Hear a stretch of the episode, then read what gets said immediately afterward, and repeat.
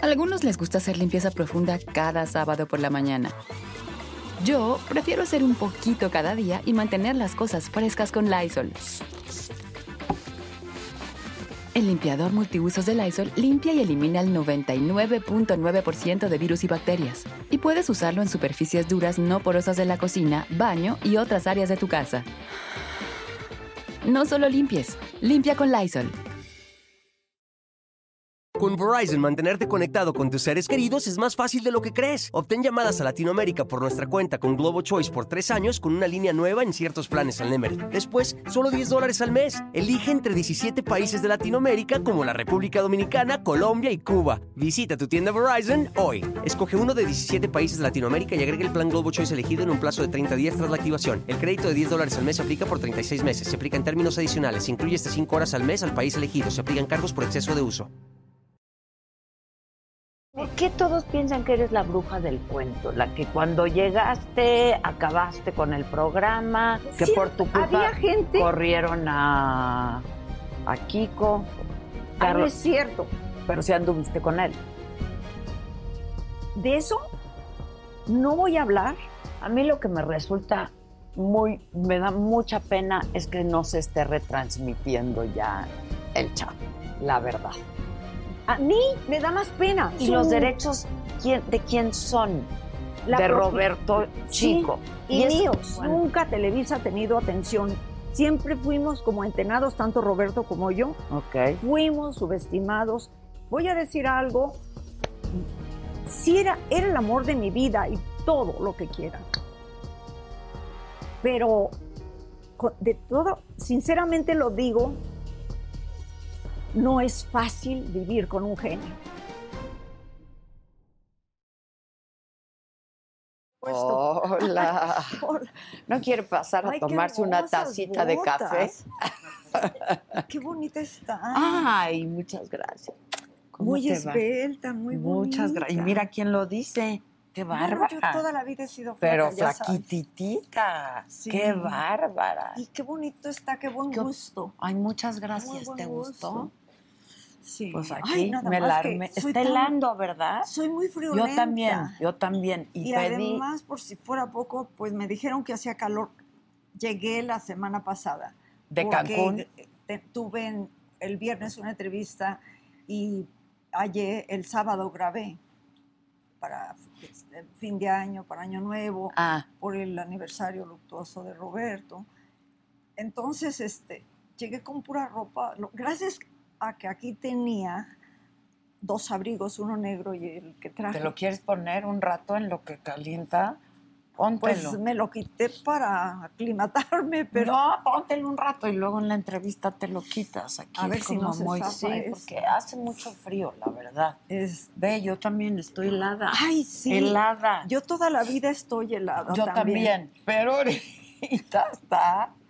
Y ya, y con el frío, pues, no. Y, ¿Y cuando qué voy- grabaste?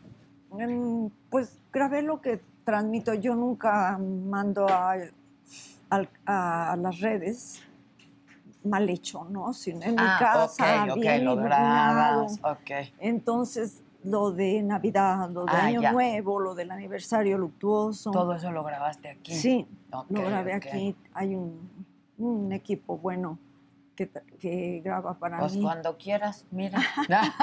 Sí. Estamos a tus órdenes. Y cuando estuve haciendo lo de Chimoltrufia, pues también todo era así. Todo era con bien grabado. Claro. No me gusta. Pues a mí tampoco, como puedes ver, aunque sea para Ajá. redes. Es que pienso que el público se, Se merece, Sí, se yo merece que también. O tenemos Están otra- hermosas. Ay, gracias. sí. Está así, están calientitas. También. Está así.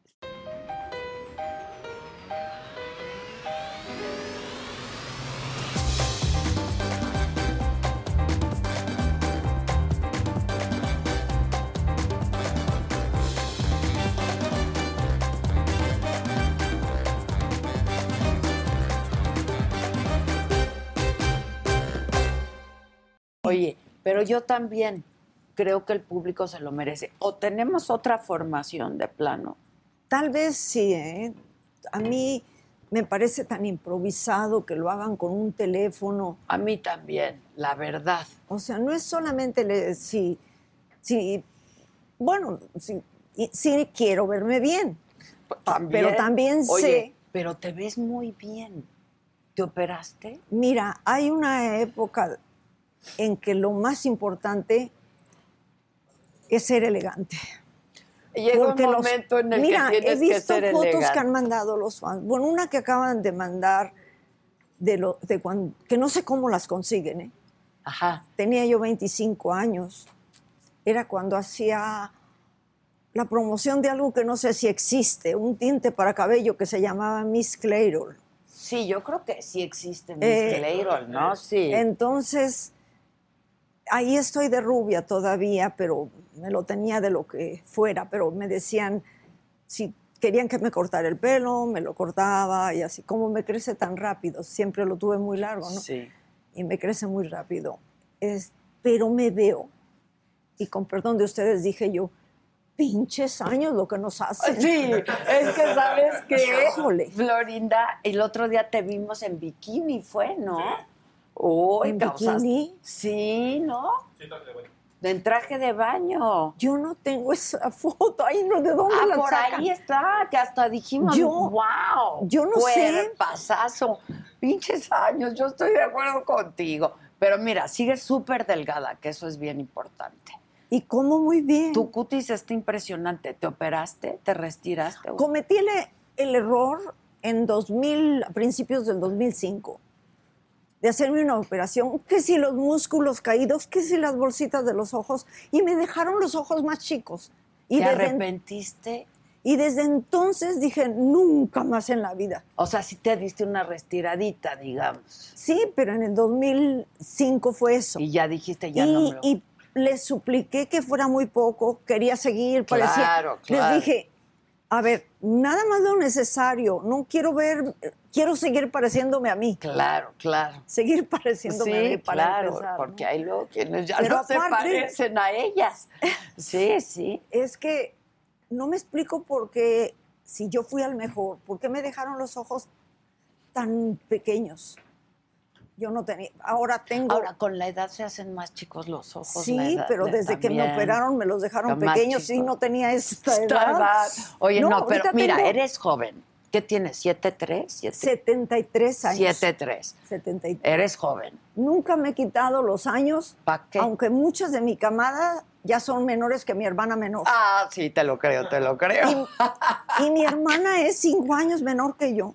Cinco y menor. viendo una publicación de muchas actrices eh, grandes que se ven muy bien, que no sé qué, mi hermana enfureció porque dice, ¿cómo fulanita tiene 65 años? Ah, si yo pasa. tengo 68, yo era niña cuando la veía mujer. Sí, así pasa, así Ay, no. pasa.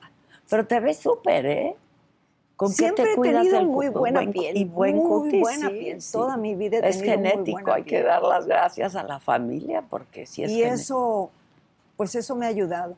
Nunca he fumado, nunca he bebido.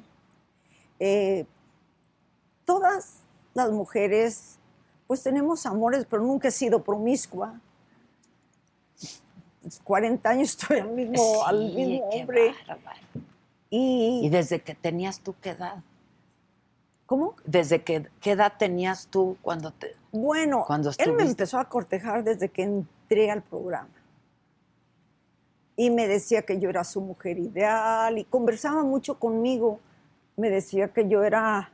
La primera vez dijo una frase, me dijo, es que eres una joven vieja. Le digo, viejo tú, porque cuando uno es joven, aunque él se veía muy bien, Sí, era Mucho. guapo, ¿eh? pero además siempre se vio muy joven, delgado. Siempre fue delgado. Eh, y le dije yo, viejo tú, pero es que cuando yo entré en el 70, 71, ya para el 71 y eso, este, que le tenía más confianza, pues un hombre que tenía, cuando tienes esa edad, eh, porque tenía yo 22 años Sí, en el 71, jovencita. bien, alguien que tiene 20 años más que tú dices, pues es un viejo, ¿no? Sí, claro. Claro que cuando llegué a los 40 estaba como quería y en los 45 y en los 50 Pero luego empieza uno a, a perder. Todo se cae, mana. ¿Qué hacemos? A los 60 em- se empieza ir para abajo. Sí, se empieza él a de... Yo No hice unas tan- entrevistas con él. ¿Te acuerdas una entrevista divina que hicimos? Ay, Tú fuiste sí. al estudio con él. Sí, sí, sí. increíble entrevista. Una, una Luego, para Joya. colmo, fui víctima de, de una ruindad, que diría así, a grosso modo, nos podríamos haber matado Roberto y yo ¿Por qué? Por una bebida. Entonces me partí la cara y mi hermosa nariz la tuvieron que reconstruir. Fui con un buen cirujano, pero no, no lo hizo él el trabajo seguramente. Te- se lo dejó alguien, te dejó nariz. Tres veces me pusieron injerto porque Ah, me la quedó destru- plana la nariz. Plana. Eh, tres veces me pusieron injerto y querían hacerme una cuarta operación para darle la forma que tenía, pero yo ya estaba harta. Sí, ya. Y pues bueno, dije yo, respiro. Pero resulta que por dentro hay, y todo está comunicado, una hiperventilación de nariz con oídos. Ajá. Entonces el problema es que no hay buena hiperventilación y he ido perdiendo, sobre todo como se ha ido enchocando y más por dentro, he perdido, he ido perdiendo el oído. Sobre todo de el derecho. Ah. ¿Cuándo fue eso? Oh, en la boda de Robertito con Chantal eh, en el 2001. 2001. Ay, hace años que no veo a Chantal, tan linda. Ah, es una tipaza. Linda, siempre me pareció una muchacha Es una linda. tipaza, Sí. tipaza. di- Encantadora. Hay Chantal. tanta gente- Y talentosa, y guapa, y todo tiene. Exacto. ¿Qué te ofrecen, eh, ofrecemos de tomar? Me ofrecieron, es que me ofrecieron tequila, mezcal, me dicen, o vino. No, les digo, pues es que no es hora ni de Pues, tequila ni de mezcal. Lo que tú quieras, Yo- vino, tequila, mezcal, café, té, ¿qué quieres? Me les dije que vino. Bueno, pues un vinito. Yo es lo que suelo tomar de- desde niña. Mis abuelos Vino siempre tinto, comían claro. con vino Sí. y nos ponían vino con agua. A los niños nos daban. Eso hacían mucho en Europa, hacen mucho en Europa. Bueno, es que Los ellos- niños Mi abuelo era descendiente de, de- ya nació en, En México. en Zacatecas, pero Susan, su padre era un español que vino a hacer la América. ya. Y, y mi abuela también ya nació aquí, pero sus padres eran italianos. Bueno, su padre. Ya. Sí, en Europa los niños les ponen un poquito de vino Sí. y con agua. Y a mis sobrinos así les he dado, y ninguno es bebedor. No, No, no, al contrario, le agarran el gusto al vino, Sí. ¿no? Pero lo que beben Con- es vino con la Con- comida. Claro. Sí. Pero a ver, cuéntame de ese accidente. No lo puedo creer. ¿Quién iba manejando? ¿Qué pasó? ¿Fue accidente automovilístico? Pues es que tú, tú- mira, yo creo que hemos tenido, Roberto y yo, no Ángel de la Guarda, sino Arcángel de la Guarda. Porque yo había dejado mis lentes en la mesa donde estaba. Ah, ok. Y ah, me sentía muy mal. Porque las. ¿Cómo te? Yo ve, empecé a sentir como si mil alfileres me picaran en todo el cuerpo. ¿Te dio alergia a algo? Y sentía caliente la cara, rojo, rojo. Pero el corazón, no, no, yo lo sentía en las orejas, eh, como si tuviera terribles taquicardias, no, no sé. Eh, en fin, que, o arritmias o lo que fuera.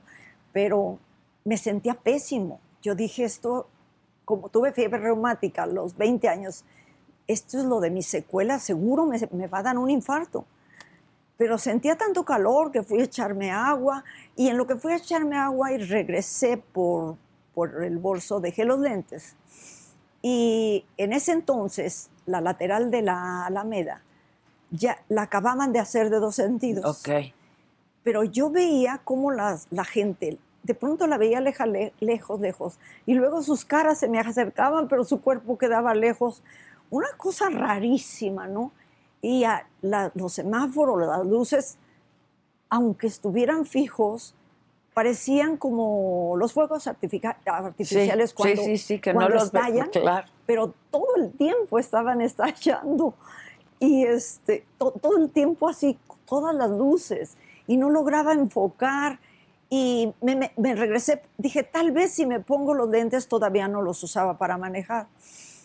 Me regreso por esa callecita y ya era de un sentido, venía en sentido contrario Ok. una patrulla nos detiene y este y me dice eh, ah bebió usted O, no no nos reconocieron.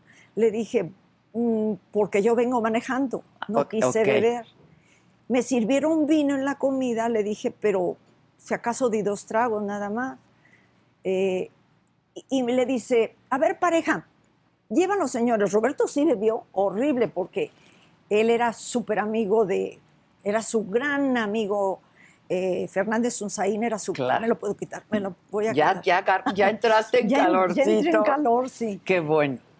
José, Ayúdala, porfis. sí. José María Fernández Unzaín, pues su gran amigo, A algunos les gusta hacer limpieza profunda cada sábado por la mañana. Yo prefiero hacer un poquito cada día y mantener las cosas frescas con Lysol. El limpiador desinfectante Brand New Day de Lysol limpia y elimina el 99.9% de virus y bacterias. Y puedes usarlo en superficies duras y no porosas de tu hogar con una fragancia que lleva a tus sentidos a un paraíso tropical. No solo limpies, limpia con Lysol. Con Verizon, mantenerte conectado con tus seres queridos es más fácil de lo que crees. Obtén llamadas a Latinoamérica por nuestra cuenta con Globo Choice por tres años con una línea nueva en ciertos planes al Nemery. Después, solo 10 dólares al mes. Elige entre 17 países de Latinoamérica como la República Dominicana, Colombia y Cuba. Visita tu tienda Verizon hoy. Escoge uno de 17 países de Latinoamérica y agrega el plan Globo Choice elegido en un plazo de 30 días tras la activación. El crédito de 10 dólares al mes se aplica por 36 meses. Se aplica en términos adicionales. Se incluye hasta 5 horas al mes al país elegido. Se aplican cargos por exceso de uso. Chantal, hija de José María, pues, él estaba feliz de que su hijo se casara con esa niña. Con esa Porque niña. ella, él la conoció desde chiquitita. ¿no? Chiquita. Entonces, pues, eh, total que él iba perdido. Él sí bebió mucho, Mucho. se quedó dormido al subir. Eh, dice, pareja, llévalos por los dientes, porque le expliqué que había dejado mis lentes y por eso me regresaba. Dice, ah, sí, que se casó su hijo, porque siempre me decían así. Tanto de Paulina como de Roberto me decían su hijo. Su hijo. y, y nos, me regresaron y dice, llévala por los lentes y hasta su casa. Uf, eso nos salvó. Pero llegamos a la casa, yo iba en el asiento de atrás, porque Roberto quedó perdido ahí. ya, adelante. El vigilante de mi casa lo llevó y entre él y el agente lo subieron hasta la recámara, lo dejaron ahí. Pero se va el agente y el vigilante ve que estoy atrás todavía arriba y me dijo que, que me bajara. Eh, le dije, no puedo. Y le empecé a explicar que no me obedecían las piernas. Pero en todo el trayecto, yo sentía que el corazón, a veces lo sentía hasta en las orejas, en los ojos, de un acelerado impresionante. Y luego lo empezaba a oír que bajaba el ritmo, el ritmo, el ritmo.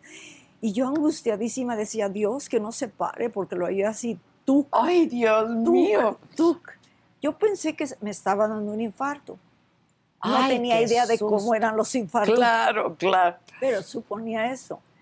Y resulta que este me quiere ayudar a bajar. Me, me pone una pierna, me pone otra. Me deja deteniéndome en, el- en la puerta. Eh, ¿Y se va? pero se acerca el- mi perro, Ah, hace mil fiestas por quitar, va, quita al perro y se le olvida, empuja la puerta. Y así como regla me fui sobre la no, cantera. No, no. Y yo lo no. ordenaba a mis manos porque vi cómo me caía. Yo no sé por qué. Era un estado tan raro que veía cómo me iba acercando.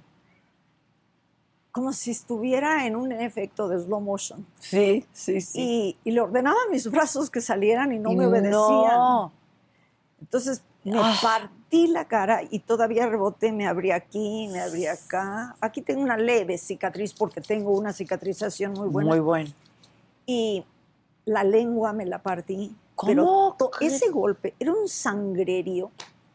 Sí, porque además la cara es bien escandalosa, o sea, sale La mucha- nariz. La y aquí nariz. la cabeza que me abrí. Ay, Oh, no. no. Fue Y ni para que Roberto te llevara al hospital. ¿Qué hiciste? No, nada, él se quedó dormido. Y al día siguiente estaba como monstruo, de veras, Ah, no te fuiste al hospital. Nada, te levantaste. ¿no? Porque es, me sentía tan mal eh, que no sabía ni qué hacer, lo que quería era quedarme quieta. Porque cuando quise, quise acostarme, y, y mi propia sangre era tanta que sentía que me Te ahogaba. ahogabas. Te quedaste Y- sentada. Pues me quedé sentada, pero todo se ensució, cama, colchón, todo, porque, porque no podía, sentía que me, si me agachaba, sentía que me desplomaba. Y Roberto dormido. dormido. Dormido. Es que había bebido muchísimo. Sí, De hecho, cuando me un bulto, lo que llamamos, estás hecho un bulto, ¿no? Sí, un bulto. Claro. Cuando eh, me paré a, porque él insistía en que bailáramos, ¿no? Ah, Y, y yo le decía, es que bebiste mucho, me vas a pisar, te me vas a caer. Pero insistió tanto en que quería bailar conmigo que me paro a bailar, pero lo detenía de plano. ¡Ah, qué Entonces, pues fantástico! tuve que llevarlo al asiento. Y ahí fue cuando me Te eh, empezaste a las sentir. personas que estaban junto a mí se llevaron mi vaso con agua. Cuando no quiero beber, siempre pido agua mineral. Ah, ya les dije la receta. Bueno, A ver, dinos, dinos, dinos. siempre pido la agua mineral con la raja de limón Ok, y, ok. y todo eso. Entonces, no, no, estoy tomando vodka. Ay, claro. Porque todo el mundo te insiste mucho. Sí, pues la gente. Nadie te insiste para que fumes, ¿no? Pero para que Para bebas, sí. sí, claro. Pues salud, salud. Entonces, este... me- Por ¡Ay, el gusto. veras, ya llegó! Por el gusto. Ya llegó, Ya salud. llegó. Salud. Bueno, voy a brindar porque estás muy bonita. Ay, yo brindo por bueno, lo mismo. yo Muchas gracias. Pienso que lo sabes y que te lo han de decir. Te agradezco mucho. Pero estoy empezando a poner en práctica uno de mis proyectos para Año Nuevo A ver. o uno de mis grandes deseos. Quiero que mi principal virtud sea reconocer las virtudes de los demás. Los, la gente tiene, todos los que nos rodean, Alguna virtud tiene. a veces hasta muchas, Claro. y las, las tomamos como algo que hay, Dado. Vamos, ya no les damos importancia, es sobre cierto. todo si es alguien muy virtuoso, muy talentoso, pues ya, ya lo tomamos Sí, es cierto. como, como algo común. ¿no? Gran propósito y gran y uno deseo. tiene que reconocer las cualidades de los demás. Deberíamos hacerlo. Y pues no sé, muy tarde, pero lo voy a hacer. Qué bueno, brindemos por eso, ¿cómo no? Salud, Sí. salud. Y salud. todos deberíamos de hacer lo mismo porque todas las personas, todas, alguna Sí. virtud tenemos, Aunque ¿no? sea pocas, pero hay, pero Alguna tenemos. muchas, muchas inclusive tienen más cualidades de las que, y las vamos notando al paso de, en la forma en que los tratamos, a medida que los tratamos. Pero no sé por qué nos lo callamos. Nos damos cuenta, pero no lo decimos. Ay, tan sencillo como no decimos te quiero mucho Sí, sí. te, te- te amo. De pronto la gente se nos va y pasa el tiempo y dices, quisiera haberle dicho más veces esto, debí haber, pienso yo en una tía que se murió, debí haberle dicho más veces que la quiero, aunque ella era un poco fría. Debí haberle dicho que la quiero, la debí haber abrazado, aunque ella decía, ay, mm, no seas, aunque le gustara. Ok, Mm, Ay, no seas tan encimosa. ¿no? ok, ok. ¿Tú eres cariñosa, Sí. Florinda? Y me gusta apapachar, besar y todo. Ok. Pero crecí con adultos que tenían otra formación, como, ahora no sé si era cuestión de la época, pero no sabían manifestar bien sus, no sabían manifestar sus afectos, Punto. punto. ni bien ni mal. Exacto. Sí, Ahora, no quiero dejar inconclusa la historia del accidente. Oh. ¿Qué hiciste al otro día? Pues cuando me sent- ¿Roberto seguía bulto curándose la cruda? Sí. Todavía alguien preguntó, yo no quería contestar porque no podía ni hablar. Porque estos dos dientes se aflojaron, pero no se me cayeron. Ah, Tengo tan buena dentadura. Bueno, eh, mi tía de la que hablo murió a los 97 años y pico, casi 98, con todos, Todos sus dientes. Todo, bueno, mi abuelo, todos. wow. Entonces, tenía, he tenido muy buena dentadura. No, nada más se aflojaron. Pero no sabía quién ir porque estaba hecho un desastre. Y como no sabía qué había pasado, y con ese golpe tan grande dije, "N- no sé, eh, ¿cómo voy así a, a un hospital? Fui con el ginecólogo. Se llama, Está precioso. se llama Mendizábal, pero le tengo mucha confianza Ok. apellida Mendizábal, Oscar Mendizábal. Y estaba en Insurgentes, cerca. Toda la gente que me vio el lunes, mi hermano, mis, eh, la sirvienta, yo, se soltaron llorando de verme hecha un monstruo. El domingo, eso fue la madrugada del domingo, en el domingo, en el transcurso del día, no podía ni comer. Sí, no, Porque se me- claro. se me salía la comida, estaba hinchada por dentro y por fuera. Y, pero hubo llamadas preguntando si estábamos bien. Y yo le dije, porque le pedí al, al vigilante que, que no se fuera, que descansara dos días en otra Después. ocasión después y que contestara el teléfono por- porque me, me quedaba sola los fines de semana, nosotros nos quedábamos solos. Entonces, eh, pues me decían que, y él daba el recado de que no estábamos, que nos habíamos ido temprano a Cuernavaca, a la Mm. casa del hermano de Roberto. Pero me hacen el, eh, estando con el doctor, llego, me ve hecha un monstruo el lunes, ya el lunes, me ve y me dice, pues, ¿qué te hicieron? Traes la pupila muy dilatada. No puede ser. Dije, con razón no logro enfocar bien, o, en fin, ¿no? Entonces me dijo, dice, es que seguramente alguien te puso droga en la bebida. ¿Tú qué crees que cuando fuiste a bailar con Roberto? Sí, Ah, porque mi vaso ya no estaba y no había más que la una copa de vino y alguien que la tenía como suya me insistió mucho en que, to- en que tomara. Le digo, no, porque tengo sed, siento la boca seca y el vino no me quita, vino tinto, no me va a quitar esa sensación. Me insistió mucho y dije, bueno, los antiguos europeos no tenían más que vino y cerveza porque el agua era tremenda. carísima. Eh, eh, no, y era los antiguos Ah, europeos, ah, eh, era un veneno tomar agua. de-. Imagínate los franceses con ese río tan contaminado. Sí, los- claro. Todos, ¿no? Las aguas contaminadas, pues dije, a ver, a ver si esto me quita la sed, ¿no? Ya, como ya me iba. Y no había bebido nada. Entonces me dice, no, pues hay que hacer análisis. Le digo, no, pero si como tú crees, traigo do- droga encima, le digo, pues este, o más bien dentro, es, pues va a ser un periodicazo. No, no, no, le vamos a poner el nombre de mi secretario. ah.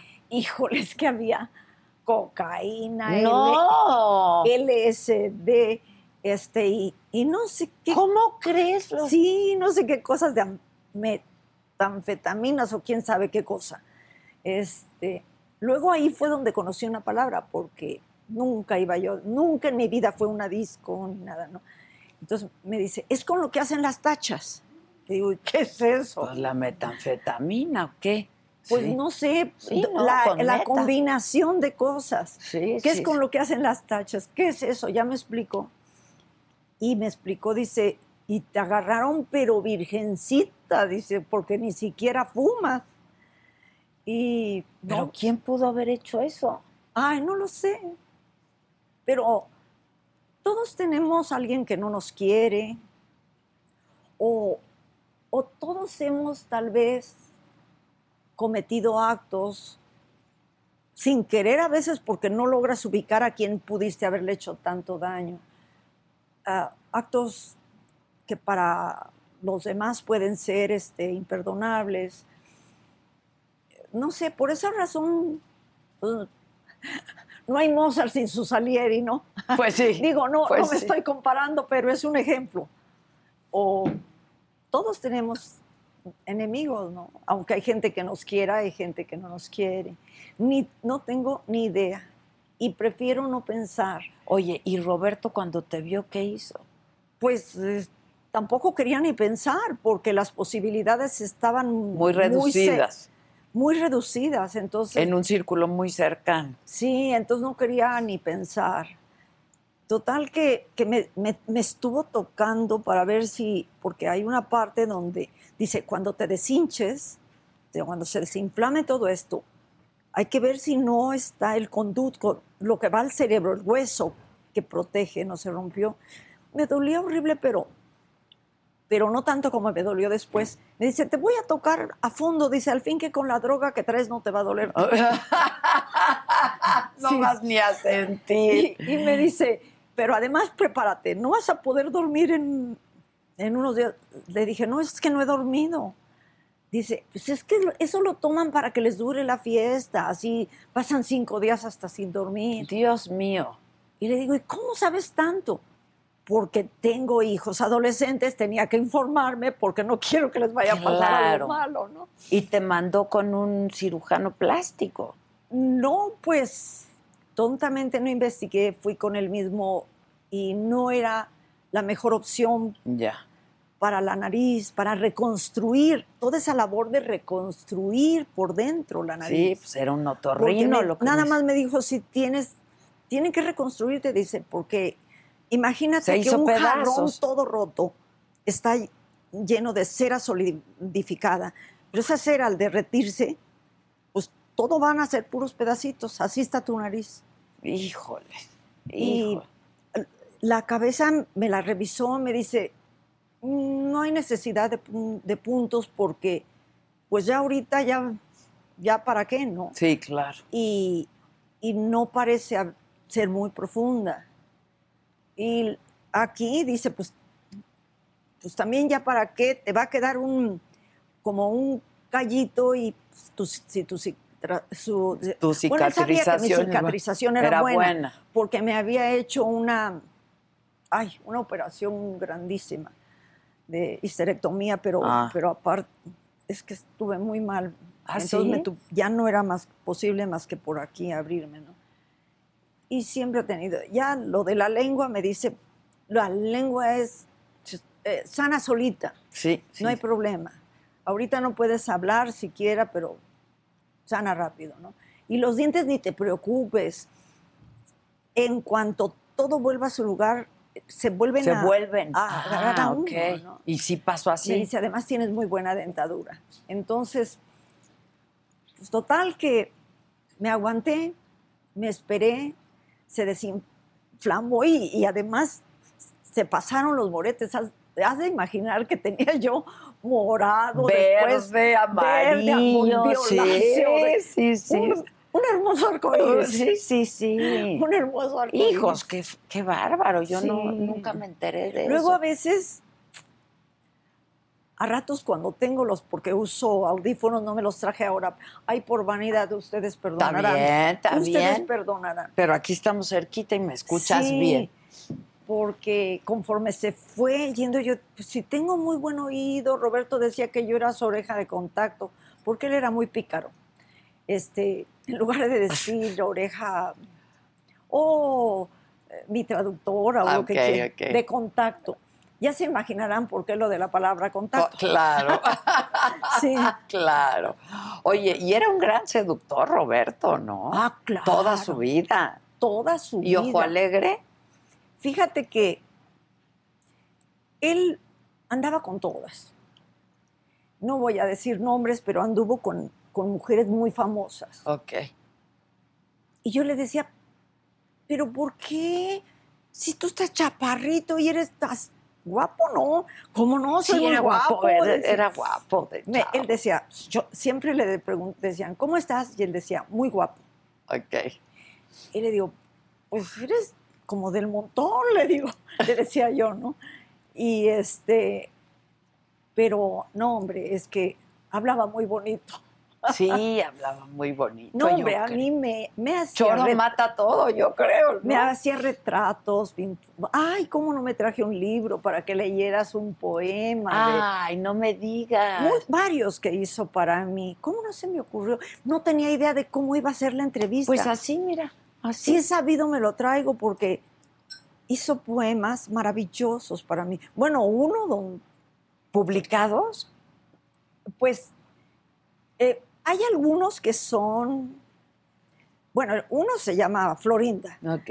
pero otro se llama Hoy- soy la mitad de mí. Es un extraordinario poema, porque cuando empezó nuestra, empezó nuestra relación, pues era muy conflictivo. No sé si tú eras niña, Adela, pero no, se, no había ese morbo, no se usaba eh, que, la- que, que- que vendieran no nada más su boda, sino hasta, Ah, sí. hasta el divorcio y la noche de Sí, bodas. No, pues no, al contrario. Antes, ¿no?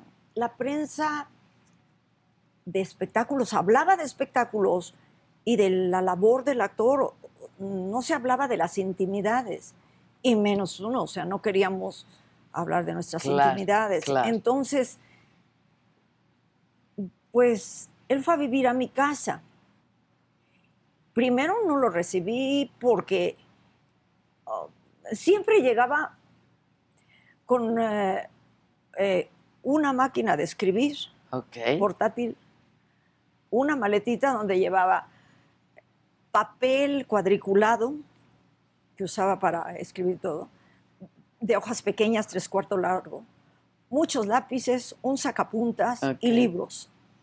Pero ropa nada, ¿no? O sea, ni creas que me voy a quedar, Flori. No, es que salía de Se su iba a su casa, casa, claro. con lo, con lo que él para él lo indispensable era, Era lo de eso. su trabajo. Fíjate qué maravilla. solamente lo de su trabajo.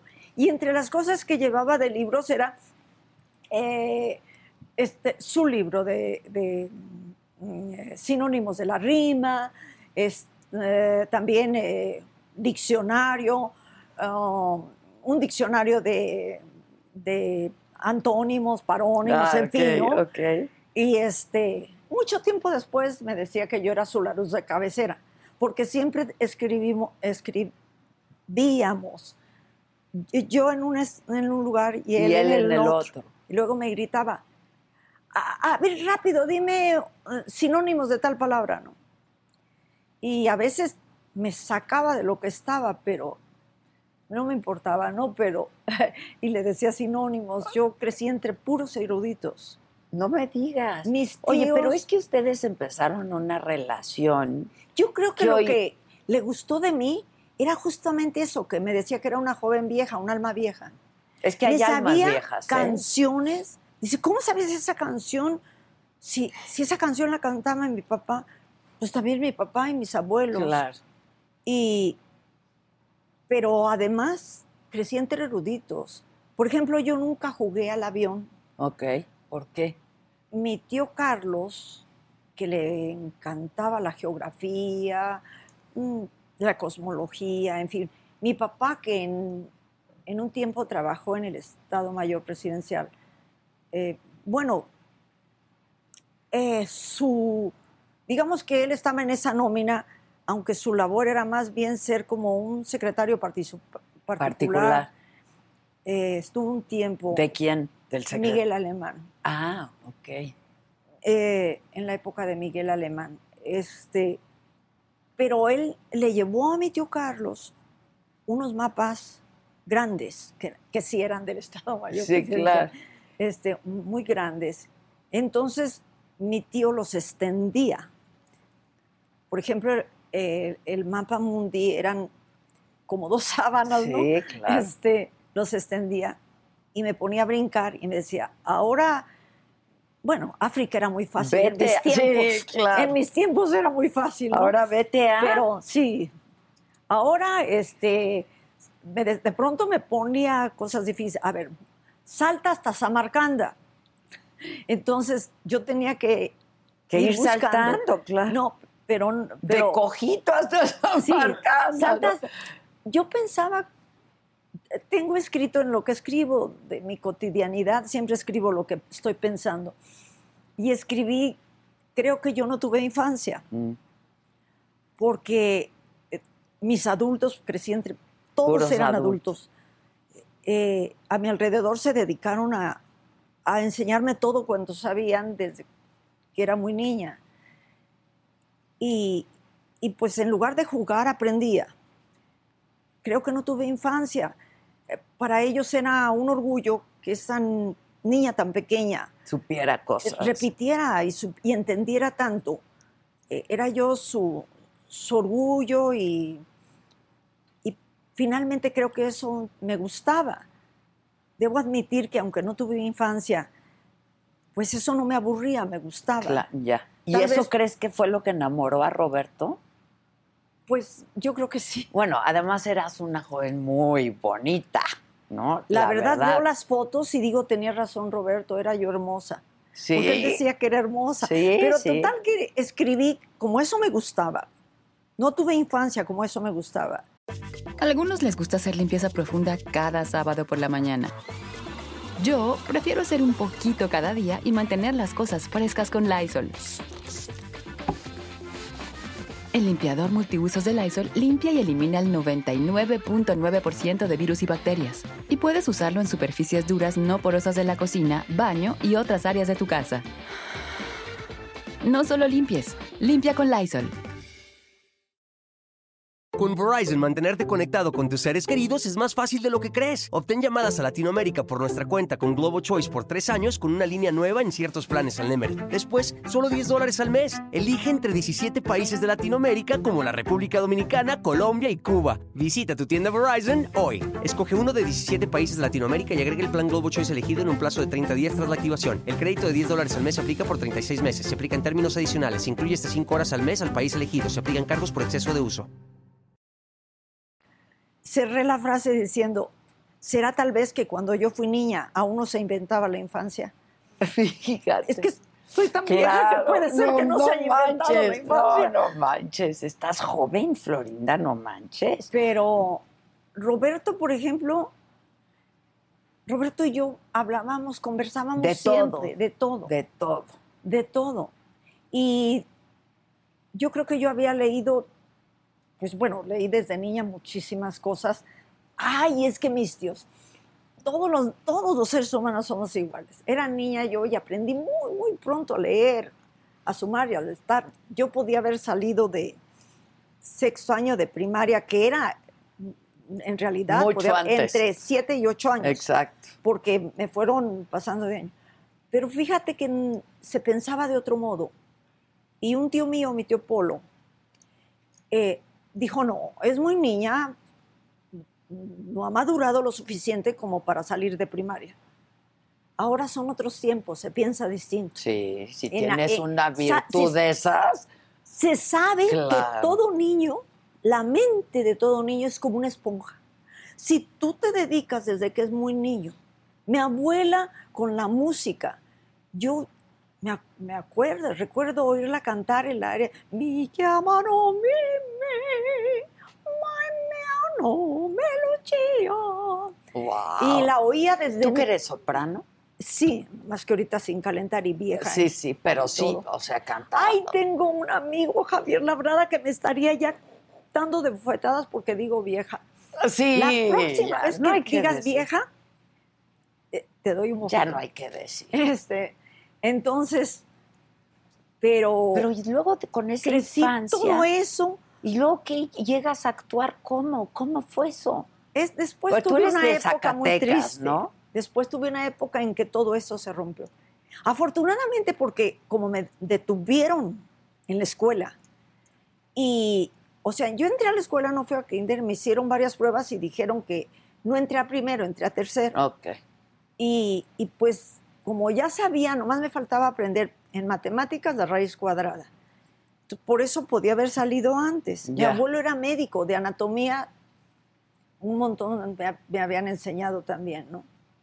Entonces era yo el azote de las maestras, Pues sí. porque Yo creo porque que te mandaban al baño para es que me no- aburría. Yo tengo un hermano que, que lo mandaba, lo sacaban porque siempre él corregía al maestro. Ah, a mí entonces me lo sacaban pasó al mal. Me pasó igual porque me, me- es que mm, mm, empezaba a querer jugar, a llamarla, a distraer a las demás y me mandaban a la dirección, pero la directora me adoraba. Ya. Y ella, para entretenerme en la dirección, me ponía La libros y todo. Pues entonces Pues no, aprendías más. Eh, Pero ¿por qué vino una época triste después? Mm, por cuestiones políticas, mi, mi familia era muy politizada. Ya. y muy consciente en muchas cosas. Hubo un tiempo en que tenía, había mucho dinero en la casa en esa infancia. Ya. Eh, mis papás no estaban. Es muy largo de contar todo lo relacionado con mis padres, pero luego de pronto hubo problemas. Mi padre era muy celoso y mi madre era muy bella. Ella de verdad sí era muy bella. Y total que mis hermanos llegaron pequeños de Estados Unidos. Yo estaba fascinada porque, pero llegó mi hermana de dos años y medio, mi hermano de, pues no sé, qué serían mm, tres y medio, cuatro, creo que cuatro. Y, pero hablaban inglés. Y entonces para mí es, yo estaba feliz por otros niños. Claro. Y luego le decía yo a mi, a mi abuela, no es que estos niños no sirven. Si estos niños no sirven. Y pues ah, vinieron más problemas por la situación política de él y las, la, digamos que las afiliaciones de, en la comida con todos mis tíos era como, eh, no sé, una mesa de negros, una cena de negros, porque Peleaba uno con el otro. Mi tío Carlos, que admiraba mucho a mi abuelo, era el mayor de los hombres, era panista como mi abuelo. Entonces, el PAN, no no, los partidos no recibían eh, dinero de, Sí, como de fondos. Entonces, mi abuelo era de los que aportaba para sostener al PAN. Entonces, pues, eh, era panista. Mi tío Mario, que era el más joven, y mi tía Rosa, la que, de la que te, mencio- que te mencioné antes, eran, bueno, rojos, rojos. Yo creo que ellos estaban a la izquierda de Stalin. Del- ok, ok. Entonces- rojos, rojos, rojos. Mi tío Moctezuma, otras de mis tías, priistas, Ok, no, ya me imagino triste. esas comidas. no, y unas sobremesas que en cuanto empezaban a hablar de política, mi abuelita ponía el orden, decía, ni política. ni En la mesa religión". no se habla de Sí, política. porque discutían, pero en forma, bueno, pero se llevaban bien y se querían. Y entonces, Total que este, había un cacique en el pueblo que había sido inclusive, dos veces fue gobernador de Zacatecas, Mm, dos veces. Se hacía lo que, por el PRI, por supuesto. sí, sí. Y, pero inclusive era analfabeta. Había Mm. aprendido porque mi abuelo le había enseñado a leer y a escribir. Había sido peón. Pero era muy resentido hacia lo que quería. Y hubo un momento en que es, pues hubo muchos problemas. Es muy largo de contar, Pero tal vez en mi problemas de- biografía lo cuente. Pero llegó un momento en que ni siquiera se ponía, dis- podía dis- disponer de las tierras. Tú sabes Ah, lo que ya. es. Los gobiernos tiránicos son así, no importa la ley. Se brincan las leyes. Y, y pues habi- habían incautado tierras y todo. Ya. Y tuvimos una época muy difícil. Luego, por los problemas de mis padres, fui... Entre mi- ellos. no, Ah. sí, entre ellos, entre mis Entre padres. tus padres. Pero también mi padre, porque él nunca se había metido en política, aunque era un ciudadano profundo, con mucho sentido cívico, y le importaba la, peli- la política, así como a toda a mi todos, familia. pero no Pero había- de pronto quisieron que fuera presidente y hubo muchísimos problemas porque él ganó las elecciones. eh, las mujeres, que siempre somos las más bravas, fueron a reclamar la presidencia armadas con chile piquín en las bolsas de los delantales. ¿Cómo crees? Para que si llegaban a quererlas detener, aventarles. ¿Presidente municipal de dónde? De Juchipila, De Zacatecas. De Ahí Juchipila, nací que yo. eres de allí tú. Ahí nací yo. Entonces, eh, mi abuelo era terrateniente y mi bisabuelo había sido, había tenido minas y había sido terrateniente eh, industrial porque fue del, fue el primero que trajo un tractor alemán a México. Ah, Un tractor, digo, una, un trapiche, la, la maquinaria, porque el trapiche antes, con lo que se molía caña, ah, era de mulas que, que hacían girar eh, la mueca, ¿no? Entonces, y él trajo uno que funcionaba sin mulas, ¿no? Era la, Sí, el ya, último claro, invento. claro. Era- eran inventos Ya. alemanes. Y tuvo que esperar mucho, eh, pues porque era llevado desde, desde Europa y todo, claro. y Ah, armarlo. No es y en como fin. ahora. Sí, Eh, no es como como ahora, ¿no? ahora. Entonces, pero además, incautadas las tierras, mi, ah, mi padre, las señoras llegan a, hacer, echar relajo. Pero como llamaron a la judicial desde antes, antes era la judicial, Sí, era la policía. entonces, eh, para, porque tomaron la presidencia los que no debían, eh, o el que no debía, pero él no, sino el cacique y sus achichincles. Este, entonces, y estaban los, la judicial ahí, pues los hombres estaban prevenidos, pero las mujeres no iban armadas. Pero de Más pronto- que con chile piquín. Ajá. Pero de pronto hubo quien disparara. Entonces los hombres salieron de sus casas con lo que tenía, pero la judicial bien armada y los hombres no, con lo que tenían, que si alguna escopeta de casa, ah, no sé, asadones, Sí, lo que o, o lo que llamaban rosadera, que es una hoz para, para cortar ah, las milpas, Sí, claro. la alfalfa, en fin. Y, pero hubo muchísimos heridos. Mi padre no estaba, porque esa fue labor de, Claro, de de, ellos. los otros. y, eh, y mi, eh, mi padre estaba en la casa y empezaron, y mi abuelo, que era el único médico, llegaron, lo voy a desaprovechar. Sí, no, nunca, nunca. Eh, empezaron a llegar, yo era muy niña y los veía con la Todo lo- abierto. abiertos, con los intestinos saliendo, porque eran balas de Mauser. E- e- esa arma, el Mauser, tiene balas que son este, expansivas. Entonces, pues se llenó de, de heridos y de todo. ¡Qué horror! Pero culparon a mi padre de eso y él estaba en la casa, mi, mi tío Carlos, mi padre, todos ayudando con los heridos, ¿no? Que llegaban. ¿Y lo culparon y qué? ¿Lo detuvieron o cómo? Ah, lo iban a detener, pero, pero llegaron a avisarle. Lo sacaron por, como la casa era muy grande y daba de calle a calle, con patio trasero y todo. Lo sacaron antes de que llegaran por detrás. Eh, se fueron a caballo a- hasta el río, donde ya lo estaban esperando un- uno de los peones con este con el carromato y los canastos para ir a lavar al río. Ajá, ajá. Y la señora, él iba en uno de esos ah, canastos. escondido. Y, y se fueron por el río hasta donde había un automóvil que lo esperaba en, eh, pues en la carretera que iba a Guadalajara. Oye, y tu padre muy celoso y tu madre muy hermosa, ¿cómo? y muy joven, ella se casó muy joven. Eh, ella no había cumplido 16 años Uf. cuando se casó con mi papá.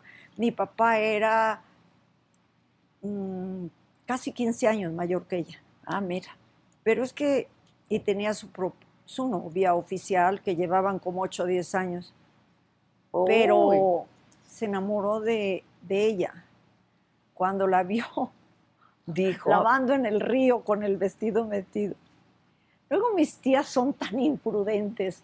Estando todos reunidos en el 2000, allí en mi casa, a Roberto le divertían mucho. ya me papá también, imagino, pues las historias, ¿no? no, pero mis tíos le divertían porque conversaba con ellos. De Claro, mi tía Rosa me decía, y me lo dijo delante de mi tía Rosa, me dice, mira, a pesar de que Rosa este, es mucho más grande que tú, si yo hubiera conocido a Rosa antes que a ti, me caso con, Rosa.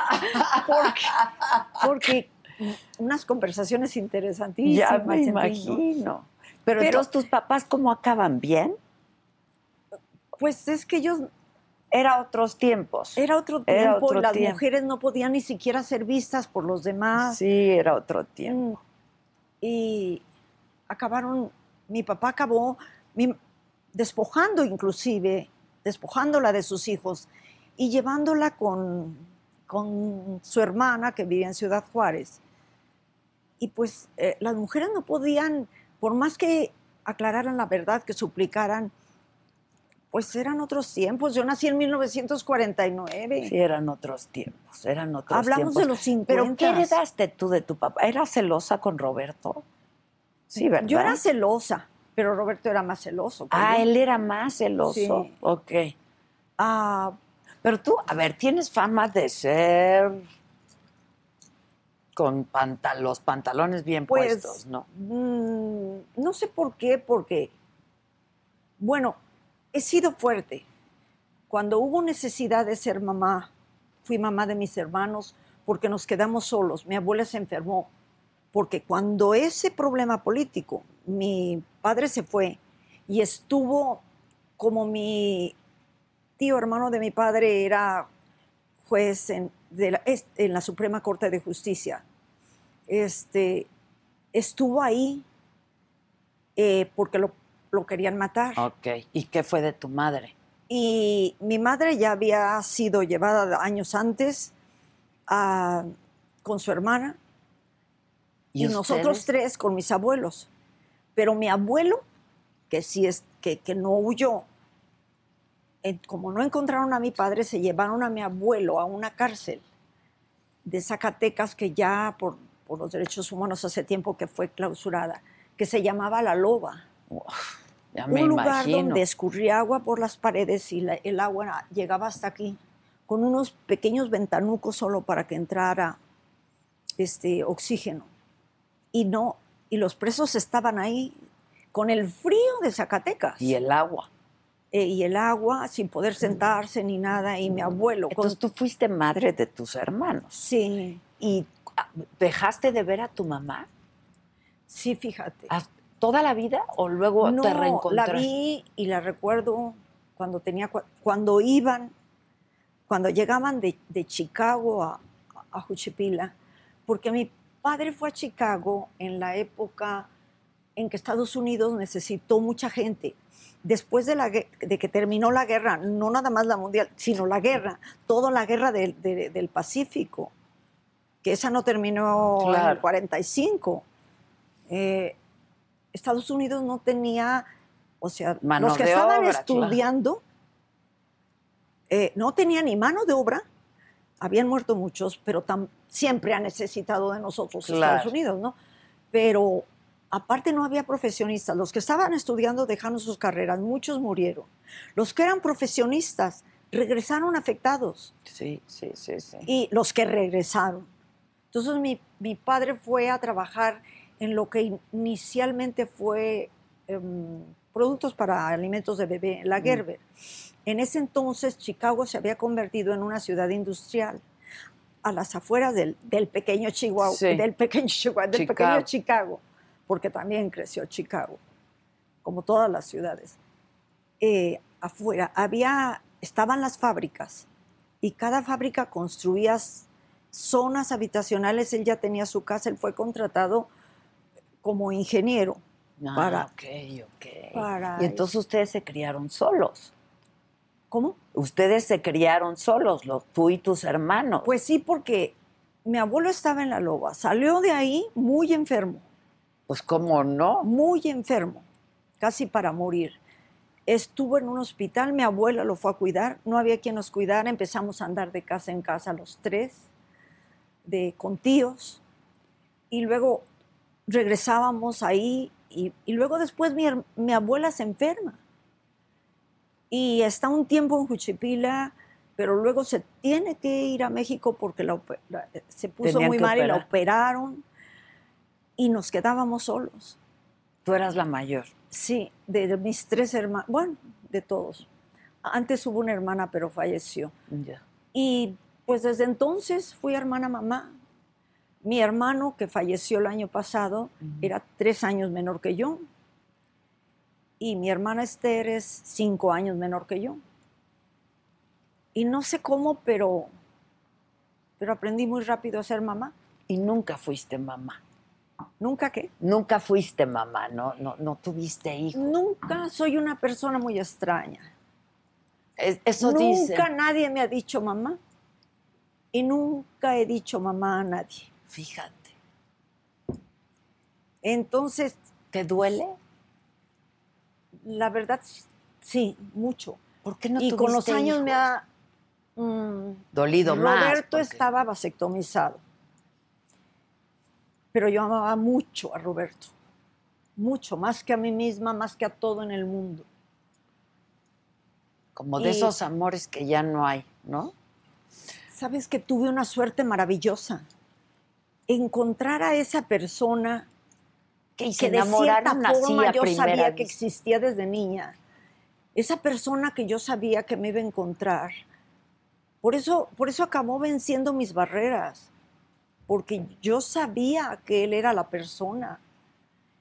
Y Roberto era muy, muy infiel. Mi abuelita se disgustaría por lo que voy a decir, pero yo podría asegurar que, con- que nunca me fue infiel a mí Ah, y era muy infiel y fue de las condiciones que le puse. ¿Por qué tu abuelita te, regañaría? Ella pensaba ella que decía- sí te era Ella infiel. decía, no, Ah. es que mi abuela no, pues ni lo conoció, ¿no? Ah, no lo conoció. Pero mi abuela decía, eh, yo tuve un marido muy bueno, pero ni siquiera por él pongo, eh, eh, pongo la mano sobre la Biblia para Ah, decir que ¿y era tú fiel. sí? ¿Y tú sí? Pues yo podría asegurarlo. Conociéndolo como era. conociéndolo, fue la- le dije, yo no quiero ser una más de tus mujeres, quiero ser la mujer, la única mujer. Y él me contestó, cuando un vaso está lleno, no le cabe nada más. Y pues yo, podría jurar que nunca me fue infiel. Fíjate. A pesar de que él era muy Muy infiel. Bueno, infiel. incluso con su esposa, ¿no? Ya te conoció a ti, se enamoró de ti. Sí. Y además ¿Y él se de quejaba él? de, que su esposa, porque yo en las giras los regañaba, le digo, tiene seis hijos, una esposa maravillosa. Pero tú ya enamorada de él. Sí, pero, Sí, con- claro. pero sin involucrarme. Y yo decía, no, este, puedo tener muchos defectos, pero una palabra que empieza con P. Coneja no. Lo que rima con coneja, ¿no? Ok, ok. Este, o sea, si tú te involucras con tu jefe,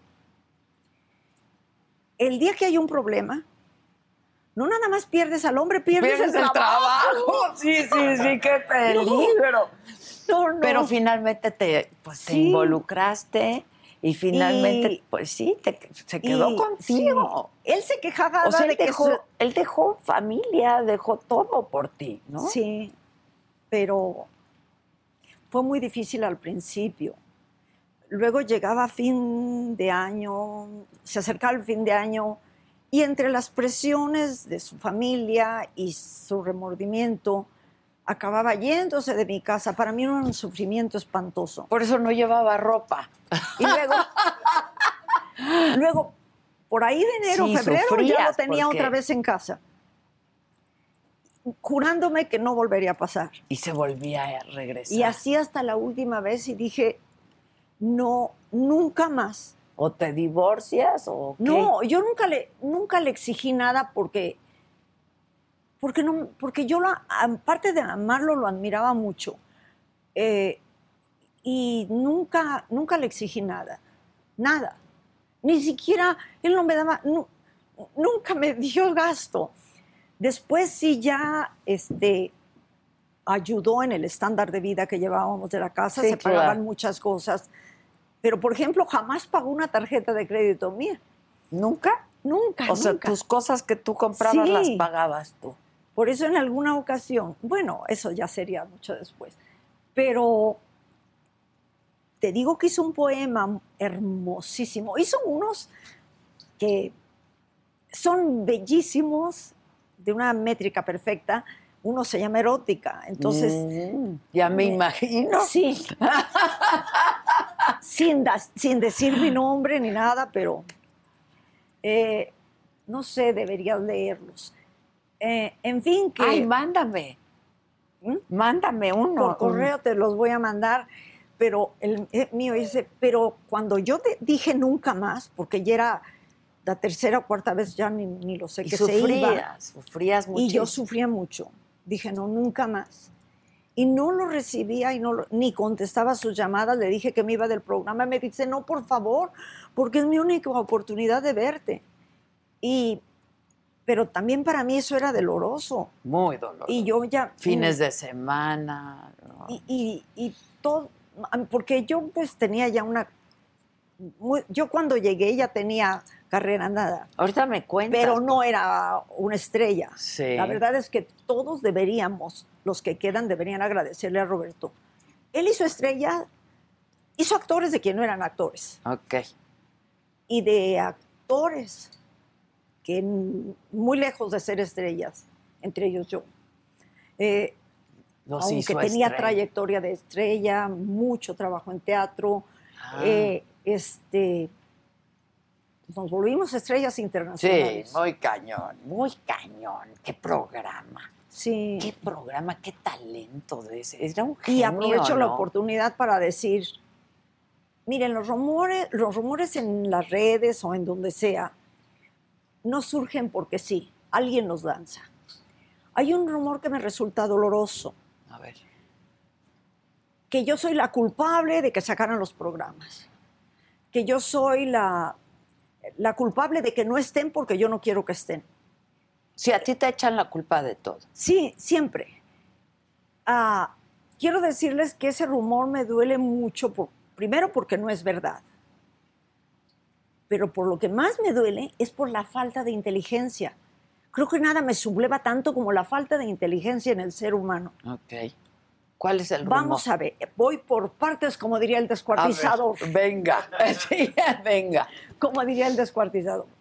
Yo colaboré con los programas, por lo tanto, al renovarse los derechos literarios, al renovarlos Televisa, para transmitir el...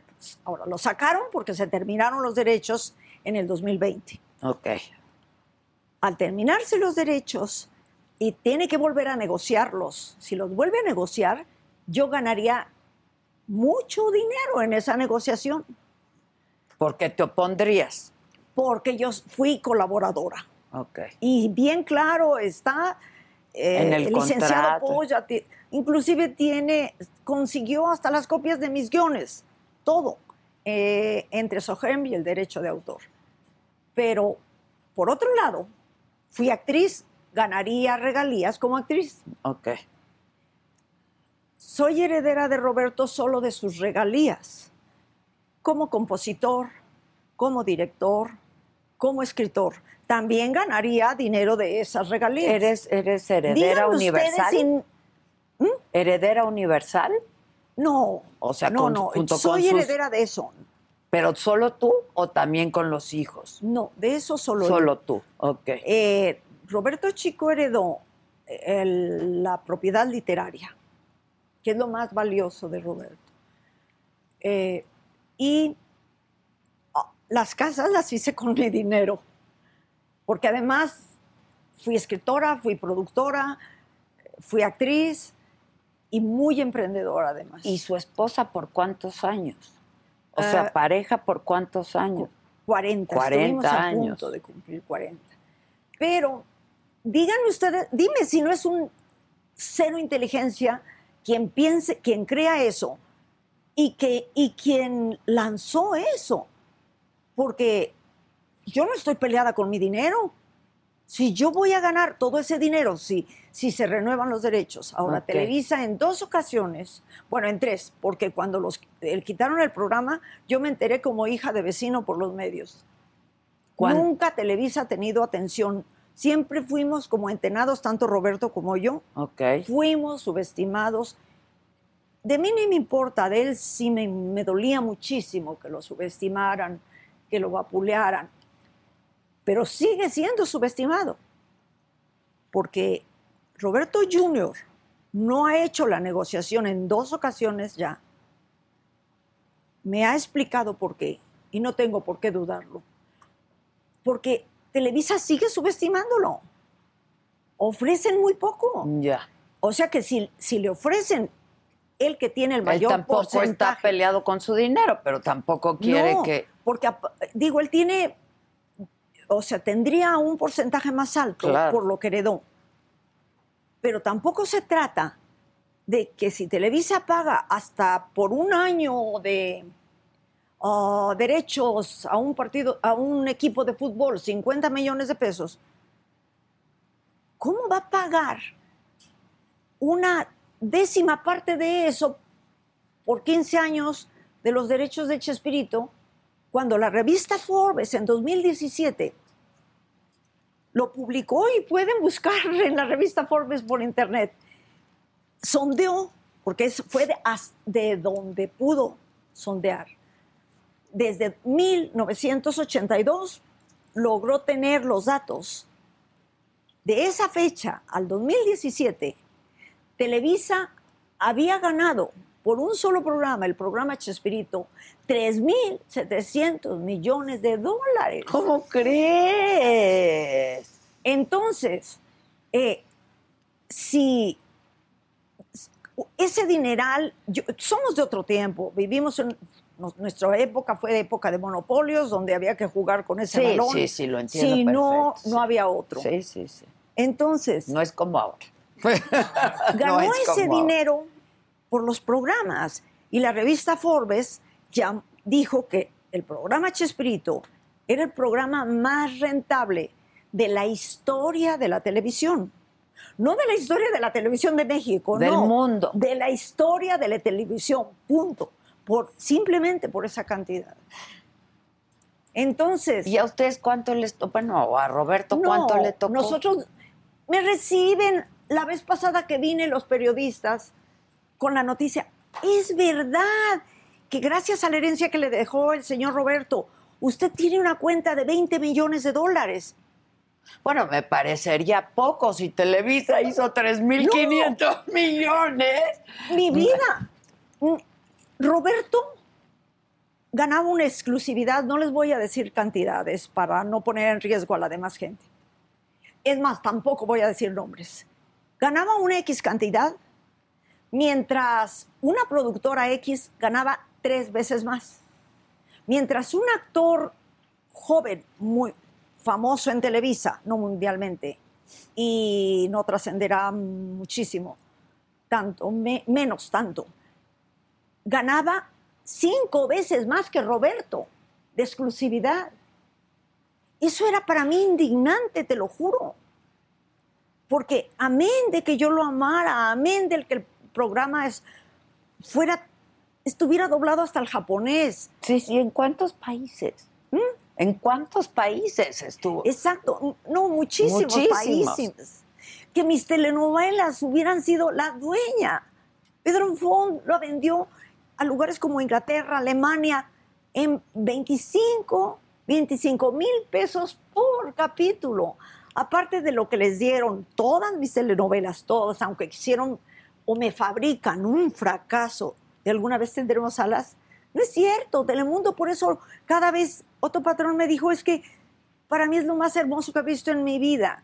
Me va- a la hora que me baje el rating, tengo dos haces, Chespirito y alguna vez tendremos alas. Si es a las 6, 7 de la mañana, me sube el rating. Si es a las 12 de la noche, me- a donde me baje el rating, meto eso. La repitieron a rabiar. The longest field goal ever attempted is 76 yards. The longest field goal ever missed? Also 76 yards. Why bring this up? Because knowing your limits matters, both when you're kicking a field goal and when you gamble. Betting more than you're comfortable with is like trying a 70 yard field goal, it probably won't go well. So set a limit when you gamble and stick to it. Want more helpful tips like this? Go to keepitfunohio.com for games, quizzes, and lots of ways to keep your gambling from getting out of hand.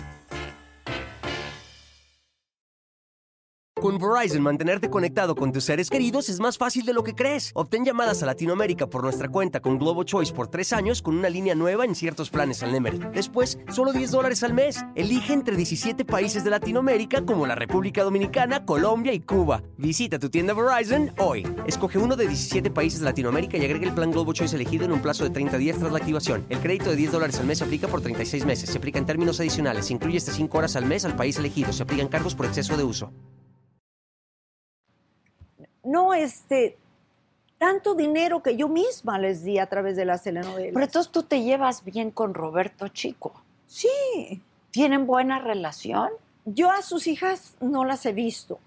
Me lle- y de sus hijas puedo decir que muchísimos años y No te y mi, quisieron. y, y mi, mi nuera, como ella se dice y yo también lo digo, Kim, la primera esposa de Roberto, a ella le consta cómo yo hablaba con Graciela para Día de las Madres, para Navidad, para todo, y yo le pasaba a Roberto la bocina, yo era quien marcaba. Pero yo me llevé mejor con Gabriela que, con sus hijas. Con excepción de Paul- a Paulina, la sigo queriendo mucho y la quise mucho, la quiero mucho. Y a Roberto también, es mi muchacho. Y Ellos, él, te quiere, crees? yo supongo que sí me quiere. Mm, no tendría por qué no quererme. ¿Por qué todos piensan que eres la bruja del cuento? La que cuando llegaste acabaste con el programa. Porque también los alguien lanzó todos esos rumores. Y, Bueno, y, más allá de para- rumores, la chilindrina dijo que nada más llegaste tú y todo se Bueno, descompuso. eso, eso me da risa porque dis- dicen que, que no sé qué, que si me llevé el programa, que si me llevé mal, que... que Sí, por tu culpa Había gente... corrieron a, a Kiko. Ay, no Carlos, es cierto. que porque Mira, tú habías andado con Kiko. Roberto dijo, y ahí están las entrevistas, las pueden buscar en internet. Carlos se fue porque le ofrecieron algo mejor. Pero si anduviste con él. De eso no voy a hablar, una de dos, principalmente. Tú conociste a Roberto, Claro. un hombre muy inteligente. Muy.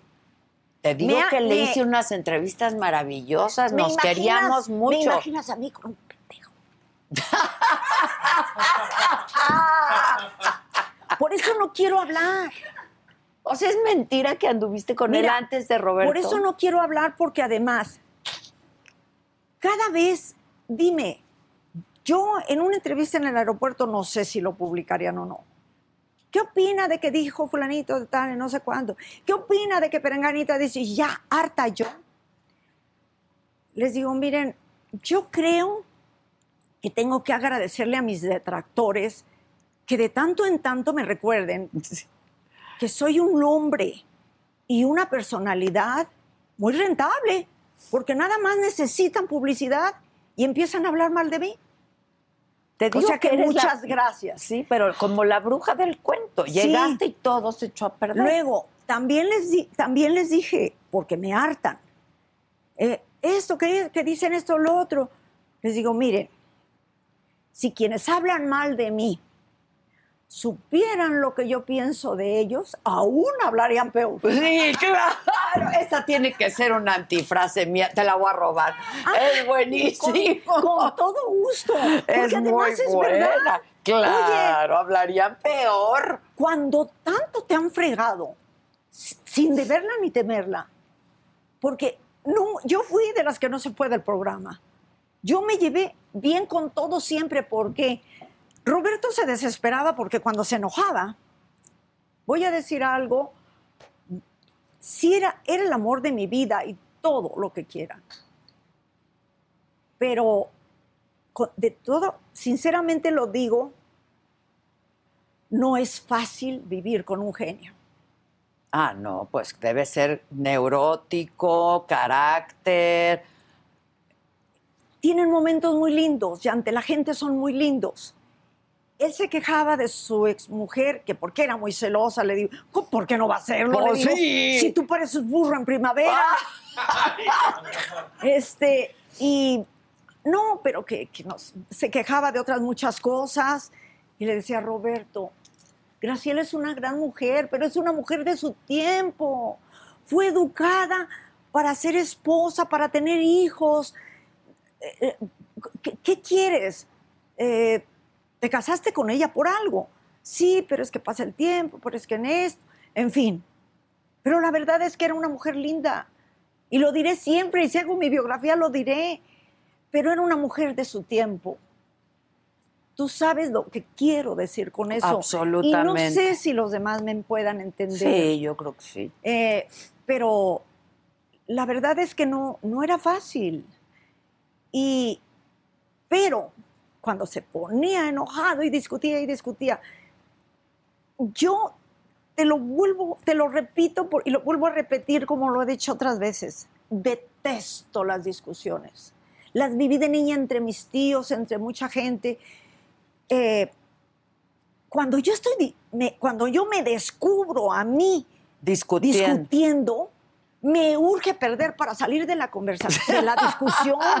Así tenga yo la razón, me urge Te la perder. doy ya, sí, sí. Es horrible. Pero es el- entonces, ¿qué pasaba en el foro, en el set? O sea, cuando la se verdad enojaba. es que la verdad es que eran un ambiente maravilloso y con- tuvieron problemas María Antonieta y Carlos porque pues porque Carlos un negro muy grande llegó a decir que, que la estrella era él no Roberto que porque que- Kiko era el querido cuando que Roberto le escribía el, El personaje, personaje. no entonces eh, Ramón se fue del programa ¿Por y qué? luego Roberto lo volvió a recibir. Rubén se fue del programa legítimamente, le dijo, Rubén se portó siempre muy bien con Roberto, conmigo, yo me llevé muy bien con, Ro- con Rubén y con todos. Yo conversaba con María Antonieta, me llevaba bien con ella. ¿Por qué les disgustó que tuviéramos relación? ¿A quién? ¿Por qué les disgustó a tanta gente? No lo sé. Pues en Pero todo éramos- caso a Graciela, ¿no? Y ya. Exacto, era lo pues que sí, yo a los demás que les importa. Y Carlos llegó a decir en- furioso a Roberto, no, cuando regresó María Antonieta, ¿cómo de que va a ganar lo mismo que yo? Así sean dos pesos, pero tengo que ganar más, yo que es enana, que no sé qué. Roberto estaba tan enojado porque el otro gritaba que le dijo, no se habla así de una dama. Esa no es dama, que no es-". Pero una de cosas, y, y de eso no se acuerda nadie, por Dios. Bueno, ya no hay quien se acuerde, Rubén ya falleció, pero Rubén, Rubén siempre me trató bien y siempre nos llevamos muy bien. A Edgar lo quiero mucho. Todos tenemos problemas y, y todos tenemos una versión de la verdad. La verdad tiene muchas caras. Pues claro. es como un Como cada dado. quien la vive, pues sí. Es como un dado. Tú juegas a los dados y el de enfrente tiene una visión. Y tú tienes otra. Pero todavía hay otras caras. Sí, sí, sí, sí. Entonces, es, por esa razón, es tan difícil. Una de las cosas que nunca querré hacer en mi vida es ni carcelero ni juez. Madre mía, sí. tener que decidir quién es culpable. No, no, no. Bueno, pero hay hechos, ¿no? Pero cuando me Pero salen hay con hechos. esas cosas de que si yo hice esto, lo otro o aquello, eh, les digo, bueno, si yo fuera así, de irascible, de todo eso, ¿cómo carambas explican? Claro que usé otra palabra con C en lugar de carambas. ¿Cómo se explican que un señor haya vivido 40 años conmigo amándome, no? Y que hayamos convivido 45 desde que lo conocí. Ahora Y- bien, Y, con sus si Roberto era un hombre tan inteligente, con tanto carácter, tan en su lugar, ¿cómo se explican que pueda aguantar que una mujer lo mangonee? ¿No lo mangoneabas? ¿O era una buena Jamás, pareja? ¿O cómo jamás. era? ¿Trabajaban Él en llegó equipo? ¿O cómo? conmigo siendo vasectomizado. Podía todavía regresar la vasectomía. Es lo que yo te iba a decir, ¿por qué no la, por qué no? Porque Hubo eso un tiempo en que podía hacerlo. Sí, claro. Y él me dijo una frase que me, con la que me convenció. Me dijo, mira, yo ya tuve los hijos, ya tuve muchos hijos, pero aparte de todo, uno ama a los hijos a través de la mujer que amas. Quiero mucho a mis hijos, pero no quiero verme en el predicamento de tener un hijo tuyo que te adoro. Te adoro. Sé que lo amaría por encima de todo. Y no quiero, no, no podría vivir con, esa, con ese remordimiento de, no, no podría vivir sabiendo que quiero tanto a un hijo y a otros no. Mm, ya. No sé si era cierto o no, o si era egoísmo. Él no quiso deshacer, pero tampoco le exigí. Pero tampoco él no me puso una pistola para que, para que Pues sí. vivieran. Yo sabía. Pues sí, fue tu decisión. Yo sabía que estaba ¿Y vasectomizado. te, te, te arrepentiste en algún momento, incluso estando con él? No, arrepentirme de estar con él, No, no. de no haber tenido hijos. de que me hizo falta, yo creo que, yo creo que sí. Soy una persona creativa y es parte de mi fase de la creatividad. Y si tomamos en cuenta que no tuve la convivencia con una madre, nada me habría gustado como- tanto como ese lazo. Sí, claro. O sea, es lo que te hace ¿Se lo echaste en cara en algún momento? No, Nunca. O sea, lo amaste muchísimo desde el primer día hasta... Mira, Adela, es un problemón, porque descubres, ojalá, bueno, todos tenemos que vivir esa- las pérdidas, Sí, qué tristeza. pero es horrendo, no, no se lo deseo a nadie, porque descubres que nunca lo superas, porque el dolor no se va nunca, nunca. Pero, mira, él llegó a mi vida y llenó con su presencia hasta el último rincón.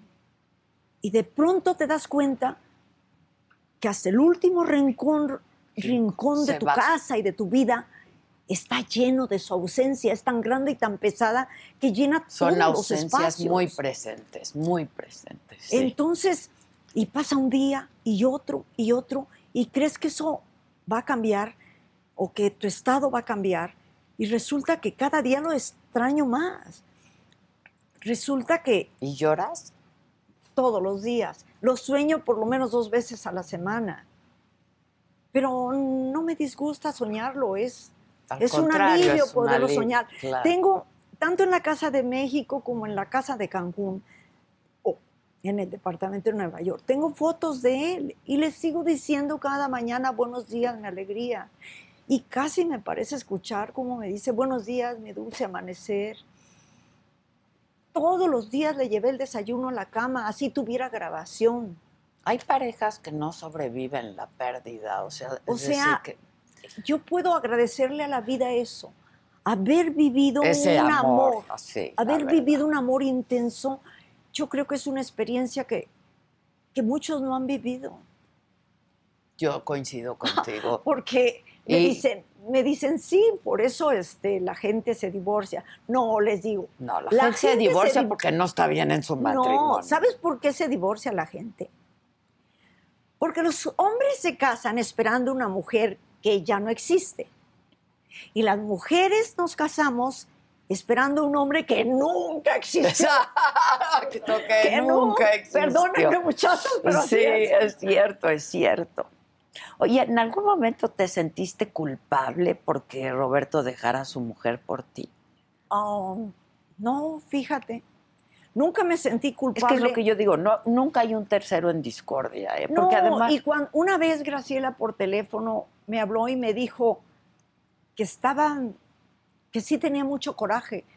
Me dijo, pero mi coraje no es contigo, es con él.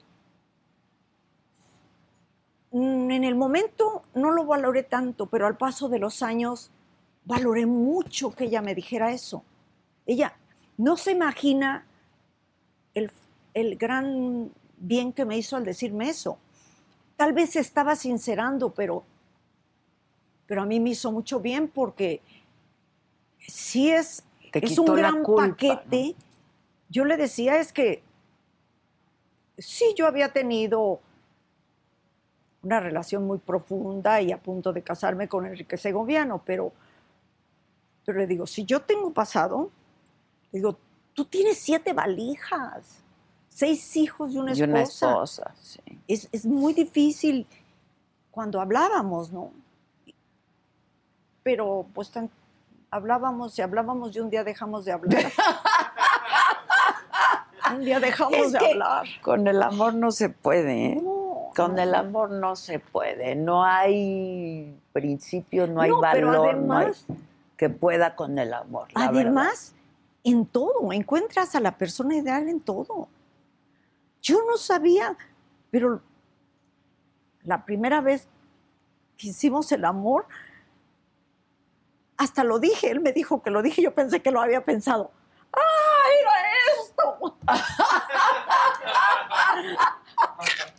en todo. O sea, cuando te encuentras a la pareja Sí, claro. que te toca, es en todo. Híjole, sí, es en todo, en todo. En todo. Y te digo, no hay principios, no hay valores, no hay culpas, no hay- que pueda con ese tipo de amores. No, no, existe, hay. no la hay. Y, y él inclusive era, pues él era muy católico.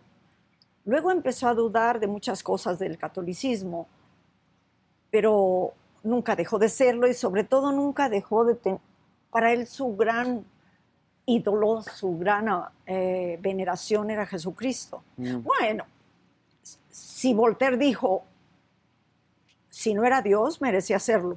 Y mira que él Sí, era claro, eh, claro. sin- ateo, Ateo, agnóstico, claro. a saber Sí, no. sí, sí. Este, pero Es que Pa- qué hombre, ¿no? Jesucristo, la Sí. verdad.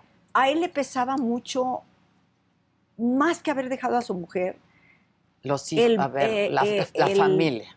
es que el matrimonio es un sacramento muy importante.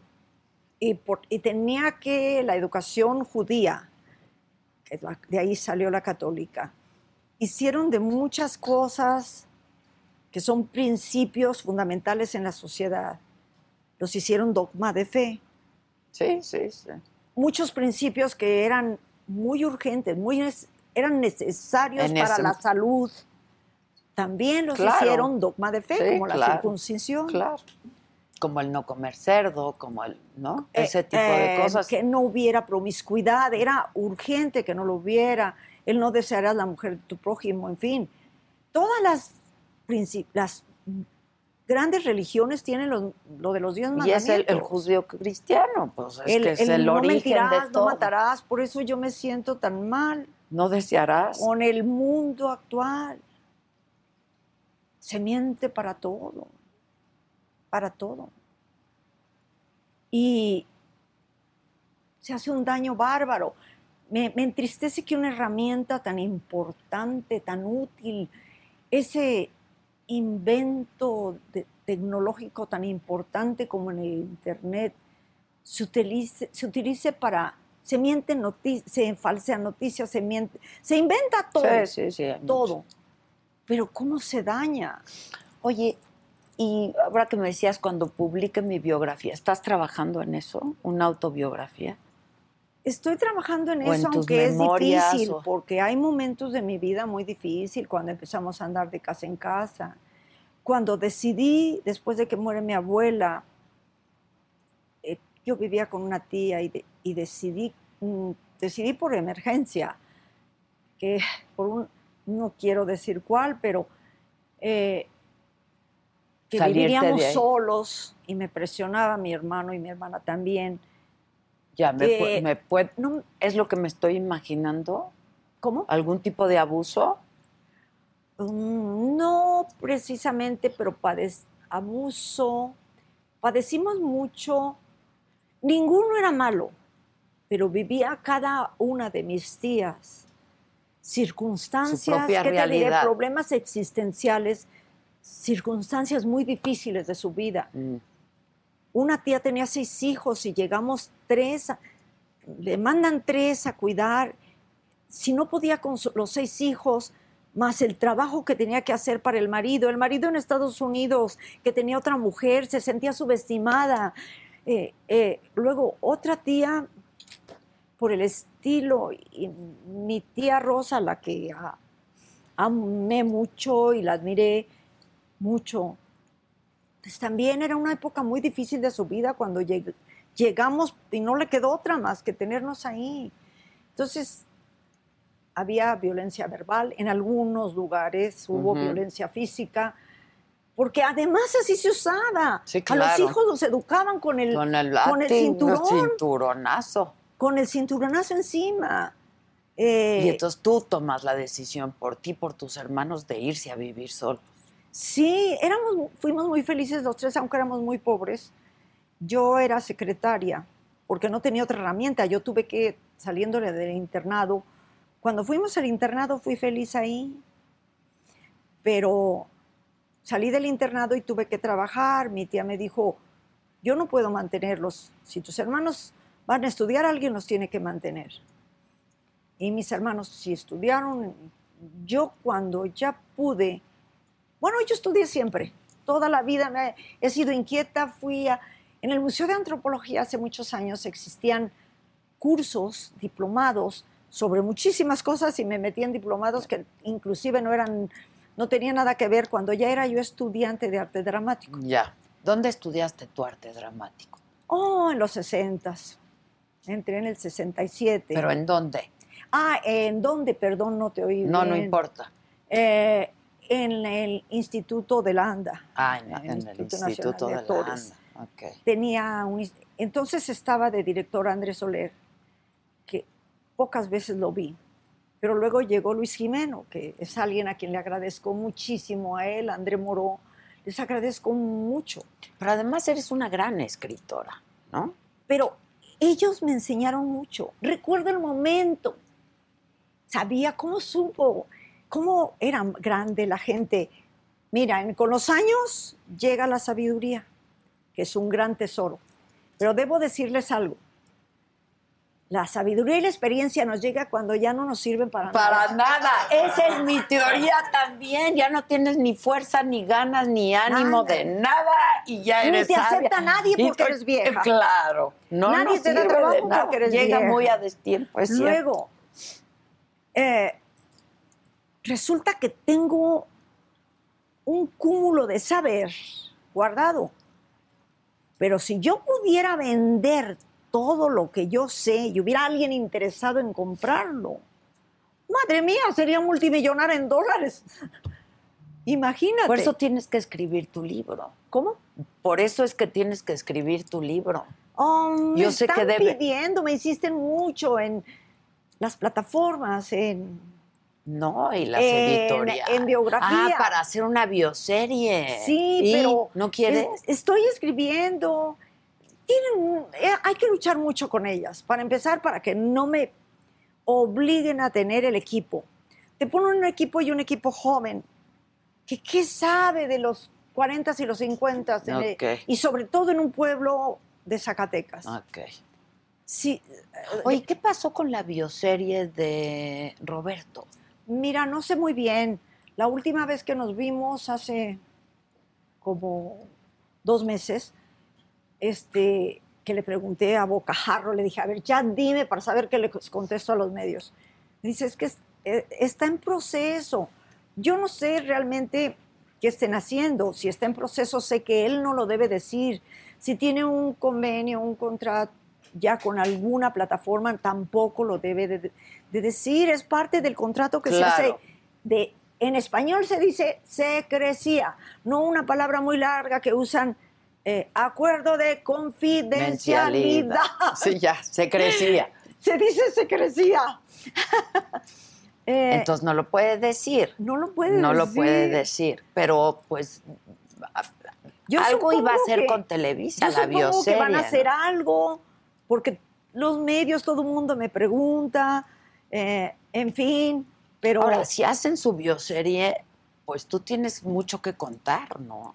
Ah, no, yo sé de Roberto hasta de nadie- sus padres, lo que nadie sabe, hasta de Pues, sus no padres. solo eso, pero Porque él me contaba, así como yo le 40 contaba años de muchas vida cosas. juntos, ¿no? Sí, tan, muchas cosas de mi vida se las contaba. Así él me contaba. Conozco toda su infancia, Pues conozco mucho de sus claro, padres, bueno, pues por todo lo claro. que platicábamos. Sí, no, pues además fueron 40 años. ¿Quién la puede, quién puede conocer mejor a Roberto? Y pues me piden eso, pero es muy traumático. Hay una par- partes de mi vida que sí son traumáticas, que, que sucedieron cosas que no es fuerte, culpa ¿no? de nadie.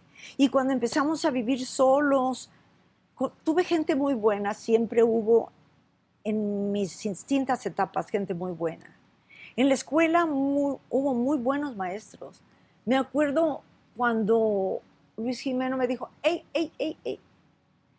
¿Por qué volteas si acabas de, de descubrir que vas a voltear? Primero voltean los ojos y luego lo... Claro. Cuando estás actuando, primero voltean. Lo recuerdo exacto. Ah, recuerdo el momento porque yo hacía muchas cosas medio, menos comedia. Pero se dio cuenta de cómo era mi carácter y me dijo, oh, yo sé por qué no haces nada de comedia.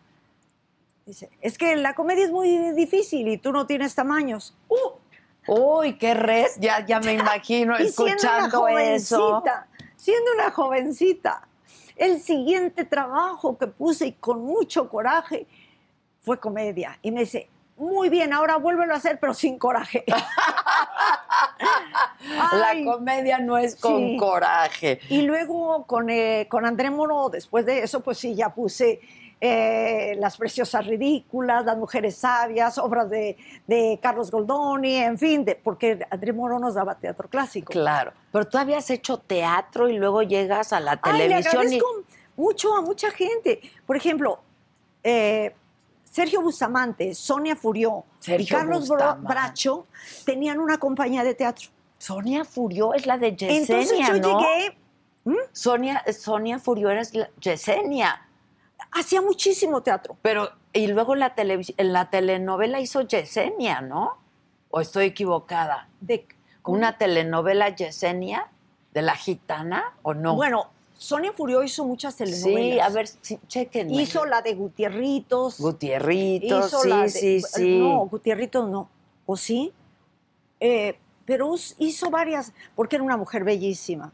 Muy luego la compañía, bellísima. Porque poníamos, a veces ponían obra, este, teatro clásico y eh, todo, y a veces no iba tan bien, y nos decía, porque yo era parte de la compañía, hacía papelitos, o si era necesario ser parte de, del montón, era parte del montón, no me importaba. Yo, estaba, yo vivía feliz aprendiendo de todos.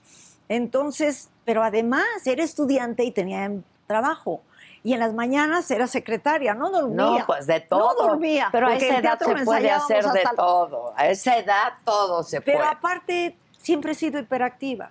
Aún ahorita. Me desespera que mi servidumbre camine más despacio que yo. este, entonces, mira. The longest field goal ever attempted is 76 yards. The longest field goal ever missed? Also 76 yards. Why bring this up? Because knowing your limits matters, both when you're kicking a field goal and when you gamble. Betting more than you're comfortable with is like trying a 70 yard field goal. It probably won't go well. So set a limit when you gamble and stick to it. Want more helpful tips like this? Go to keepitfunohio.com for games, quizzes, and lots of ways to keep your gambling from getting out of hand. Con Verizon, mantenerte conectado con tus seres queridos es más fácil de lo que crees. Obtén llamadas a Latinoamérica por nuestra cuenta con Globo Choice por tres años con una línea nueva en ciertos planes al Nemery. Después, solo 10 dólares al mes. Elige entre 17 países de Latinoamérica como la República Dominicana, Colombia y Cuba. Visita tu tienda Verizon hoy. Escoge uno de 17 países de Latinoamérica y agrega el plan Globo Choice elegido en un plazo de 30 días tras la activación. El crédito de 10 dólares al mes se aplica por 36 meses. Se aplica en términos adicionales. Se incluye hasta 5 horas al mes al país elegido. Se aplican cargos por exceso de uso. Mira. Sí, con, mira, qué bárbara, y taconzotes. Y la pierna. No, ya vi la pierna, qué bárbara. No, y ahorita no, he calentado. ¿Diario haces ejercicio? Sí, tengo un entrenador además. Hice ballet también mucho tiempo, tap, estudié tap. He hecho, he hecho mucho en mi vida, he sido muy inquieta. Oye, ¿y de qué vives ahora, Florinda? Vivo de mis rentas, fui muy emprendedora. Estando en Chespirito ahorré un dinero y tuve taquerías. Cuando las taquerías de, tacos de bistec empezaban. Okay. Y como no las podía atender, y en una de las taquerías, la que estaba en División del Norte, el que se encargaba, el taquero, me entregaba de aquellos 8 mil pesos mensuales. Mm. Y entonces, pero luego descubro que ah, e, e, él con mi taquería había adquirido el dinero suficiente para poner su propia taquería. enfrente, en, en la misma avenida, unos metros más adelante. Dije, no, esto no es lo mío y las traspasé las dos. Ok. O sea, con las dos gané mensualmente, que los en- encargados me entregaban cantidades. Pero a la vez cuando las traspasé gané, guardé ese dinero. Cuando es mi primer trabajo en el despacho de joyeros, hubo quien me enseñara a invertir. todos los vericuetos, todos los intríngulis de la bolsa. Mm, Ah, invertiste en la bolsa. Y cuando ya tuve dinero después de las taquerías, invertí. Con las giras de Estados Unidos, de toda Latinoamérica primero, antes de Estados Unidos, de toda Latinoamérica, guardé dinero, entonces invertí en Estados Unidos. Porque, y poco a poco, de hecho, yo era metedólares. Eh, tenía cuenta, de, primero tenía cuenta de dólares en, en México, pero cuando lo de López Portillo, mira, al país nunca le ha ido bien con los López. Cuando lo de López, el problema de López Portillo, yo tenía una cuenta en dólares de 258 mil y tantos dólares. Que era mucha Bueno. lana en esa época. En esa época sí, de las giras, que eso no era de Televisa, las giras que hacíamos con el de- del a raíz del programa Sí, Chespirito. Y este tenía para, para mí, para mis hermanos y para las giras, para ahorrar, perdón, para ahorrar. Porque soy de otra época, soy de la cultura del ahorro. Entonces, pues qué bueno. entonces, cuando vino lo de López Portillo, de esa cantidad que tenía, me entregaron ses- 75 mil dólares. Sí, sí, sí. Me los convirtieron en nada. Y luego la tarjeta American Express no te la aceptaban en ninguna parte del mundo, la mexicana. Entonces tuve que esperar otras giras para poder ir a Estados Unidos. Antes se podía viajar con los dólares sin que hubiera problemas. Depositar allá y sacar una tarjeta American Express allá para poder viajar. Mm, Ya. Oye, y este. Y si vives en Cancún. Ah, pero aparte, siempre he sido emprendedora y compré bienes raíces. Bueno, y Roberto te dejó lana, ¿no? ¿cómo? Roberto te dejó dinero, No. ¿no? Y a, a todos los hijos se les pagó escuelas muy caras, se les pagaron vacaciones como quisieron, se les pagaron, se les compró casa cuando se Mm, a cada uno que se iba casando, se les compró casa y pero yo también me habría sentido muy mal, yo soy rara, porque yo fui cabeza de familia, yo era siempre he sido proveedora. mm. Entonces, eh, em- invertí en las obras de teatro y me fue muy bien, tanto con Títere como con 11 y 12. Oye, y, y en algún momento ibas a ir a Broadway, ¿no? ¿Cómo? Broadway estaba en tu camino, ¿no?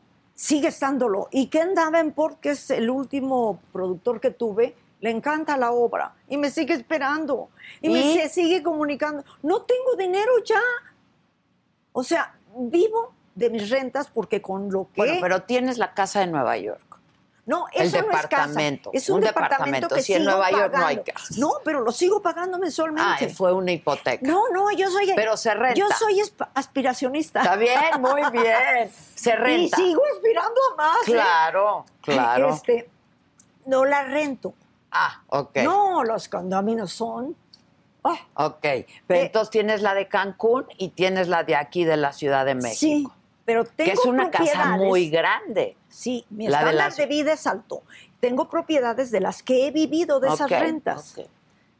Pero, desgraciadamente, la situación en el país está muy mal y tengo dos propiedades vacías porque las empresas van cerrando. Sí, ¿en dónde las tienes? Eh, dos, es- no, tengo tres, pero dos que están vací- que están sin rentarse y eso me está metiendo en apuros y estoy comiéndomelo, tomando de la reserva. Eh, por eso me enojó tanto lo de los 20 millones de dólares. En fin, que eh, dos están en la San Rafael, en. Edison, a, no sé, cuatro calles antes de llegar a Insurgentes.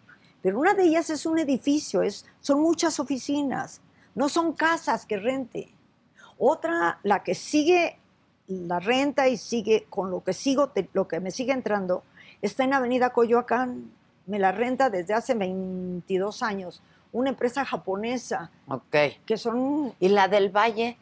La que tienes en la colonia del Valle, ahí te quedas cuando vienes a la Ciudad de México. Sí. Ok. Pero esa es la casa de nuestros sueños. Sí, sí, Era sí. la casa de los sueños de Roberto. Pues es una casa grande, divina. Pues ¿no? el terreno no es tan grande y puede que la casa no lo sea tanto, pero soy muy hábil. Siempre he estado en las construcciones o, remodelaciones de mis casas, de las de mis hermanos. Quedó preciosa. Eh, eh, algún día tienes que ir Sí, verla. invítame. Y este, pero además recorto sobre los planos, sobre todo, los muebles, como los voy a poner en, en En cartón. piqui- Ok. Y yo no tengo, nunca he tenido una, una sala de línea. Exacto, la es mandada Me a hacer. gusta eh, coordinar, tengo muchas antigüedades, tanto en Cancún como aquí. Y ahorita estoy pasando un apuro en Cancún porque allá me cuesta mucho la electricidad, pero bueno, los muebles. Si yo tengo que, man- tengo que poner un mueble que me gusta o que va de acuerdo con la decoración que voy a hacer, con el estilo, por ejemplo, un sillón Berger, es hermoso estilo Berger, pero son muy grandes. Grandes. Nadie necesita tanto espacio para sentarse. Entonces, mando a hacer con una escala menor todo. Ok. Y cuando eh, compré para esta nueva casa, de una sala hermosa, compré nada más el love seat y dos sillones. Unos taburetes que eran como accesorios en recámaras, los compré en Chipendel, pero, ay, no sé. No, O sea, no es muy ecléctico, el- el- es Sí. muy ecléctico. Sí, así Ha es de lo que ser yo bien hago. interesante. Pero dentro de una línea, de un estilo. Mi- la casa de, de- de México es un art deco muy francés, es muy al estilo francés. No era así, porque había sido de un alemán, fue hecha en 1939, pero parecía búnker. y, y la Toda la es- cambiaste. Otro mundo. Oye, alguien me está diciendo aquí, Sí. este, según lo estipulado por Chespirito, cualquier proyecto que incluyera su imagen o personajes tenían que ser revisados por ti, por su esposa Florinda Mesa, ¿sí? No, es que en el testamento aparezco con una figura, eh, un equivalente como a una curadora. Mm, Él sabía que nadie conocía su, ah, su estilo, su propiedad literaria, su, su literatura, su estilo y sus personajes. Sabía que nadie los conocía como yo. Por eso yo le agradezco haber a- ten- aprendido ese know-how. Y se nota ese know-how si tú ves las cápsulas de Chimoltrufia, sí, sí, sí. de las cuales una, la del avión, hasta me la robaron y alguien la, la, pues la registró como suya, el Mm, video. Ah, ok. Es que tiene como 3 millones de vistas. Mm, Y yo no tengo ni enlaces, ni comerciales, ni anuncios, ni nada. O sea, los que tengo seguidores en internet y en YouTube y en todo, son de corazón. Oye, Pero sí está esa figura y yo debería enterarme de como todo. curadora, digamos. Ajá, o sea, que- si, si se hace la bioserie, tendrían que consultarte. Pues como- ahí no son los personajes ni sería su literatura. Ah, solo es sus personajes Pero- y su obra. Pero de todo lo demás que se hace, supuestamente deberían consultarme Ya. Para saber si tienen, si están dentro de la psicología, dentro Claro. de sus principios. A mí lo que me resulta muy, me da mucha pena es que no se esté retransmitiendo ya el chat, la verdad. A mí me da más pena, porque es la única forma. Tengo las fotos, pero quiero oírlo. Quiero oír a Roberto, quiero ver el Chapulín, que es un. Para mí es ¿Y los derechos quién- de quién son?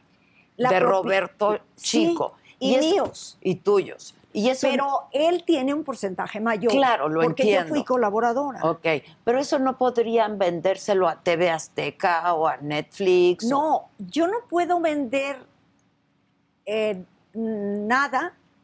O sea, ¿qué te diré? Yo no puedo romperle un brazo a Televisa para que compre, para empezar. Pero nadie se mete a hacer nada porque saben que, que no pueden solo negociar conmigo. No, tienen que negociar con Roberto. Exacto. Pero no, no podría ser una idea, Bueno, yo pienso que él ya lo debe haber calibrado, no Ya. sé. Él podría. pero no te lo ha dicho. No. No. Pero además, ¿para qué? So- somos dueños del- del- de la propiedad literaria, pero los audiovisuales. Son Televisa te- es la dueña de los Ah, audiovisuales. Entonces no pueden ser Quien retransmitidos. quisiera tendría que hacer una negociación combinada. Claro, ya entendí. Sí, es como, pues toda, todo es de Hubo Televisa, tiempo- ya entendí. Hubo un tiempo antes de que Televisa comprara los derechos, TV Globo. Vinieron los de TV Globo en el 96, 1996. Sabían que en el 2000 se vencían lo- eh, los derechos. Entonces vinieron con Roberto a hablar con él y le ofrecían entonces 10 millones de dólares por 10 años. Los del 96 eran muchísimos dólares, porque también Estados Sí, Unidos daba- claro, claro. la moneda, también han sufrido devaluaciones también ellos, inflaciones y todo lo demás. Este, pero pero no No se Roberto puede, quiso. porque, la, porque el material es de Televisa, además, ¿no? Sí, pero Roberto no quiso vender. Ellos no querían el material, querían los derechos literarios solamente Nada más. para hacer nuevos programas. programas. Pero Televisa no quiso porque Televisa era era fiel a digo Televisa, Roberto no quiso porque era. Sumamente fiel a Televisa. Solo le fue fiel a Televisa y a Florinda Mesa, Yo por lo que que, sí. Sí, era sumamente fiel y, eh, y él tomó muy en serio la amistad, su amigo Emilio Azcárraga, pero también tomó muy en serio algo que una vez le dijo el señor Azcárraga, ya muy grande, ya fue, pues también por ahí como el 96, cuando fue a vernos al teatro, le dijo, cuando no esté, te encargo a mi hijo. Pero nadie pensábamos que moriría en el 97. ¿no? Sí, sí, sí. Y Roberto le dijo, ay, no digas tonterías, además tus hijos se defienden solos, que no sé qué, en fin. Y Roberto siempre tuvo en una estima especial a, A don al Emilio. hijo, no, y, al Y a hijo- al Emilio, hijo. chico. con razón o sin razón, pero lo tuvo en una estima especial. Eh, y él habría, no habría sido, jamás habría traicionado a Televisa. Le dijo no a TV Globo. Y luego, para que Televisa lograra por 20 años hacer la negociación, tuve que ponerme perra yo para que subieran la oferta a 5, a la mitad.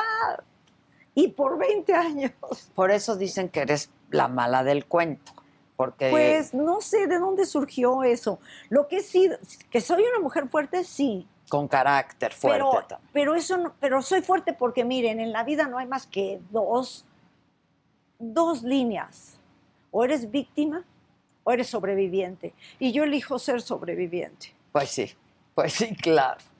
En- Que así ha sido por lo que me has contado. ¿no? Es que sí, pero ser sobreviviente y, y que yo estuviera con Roberto, Robert, ándale, vamos a hacer teatro musical. No, es que tengo esta obra. Sí, pero eso en musical sería genial. Si no hubiera yo fastidiado y insistido tanto, no lo fastidiaba, pero lo entusiasmaba.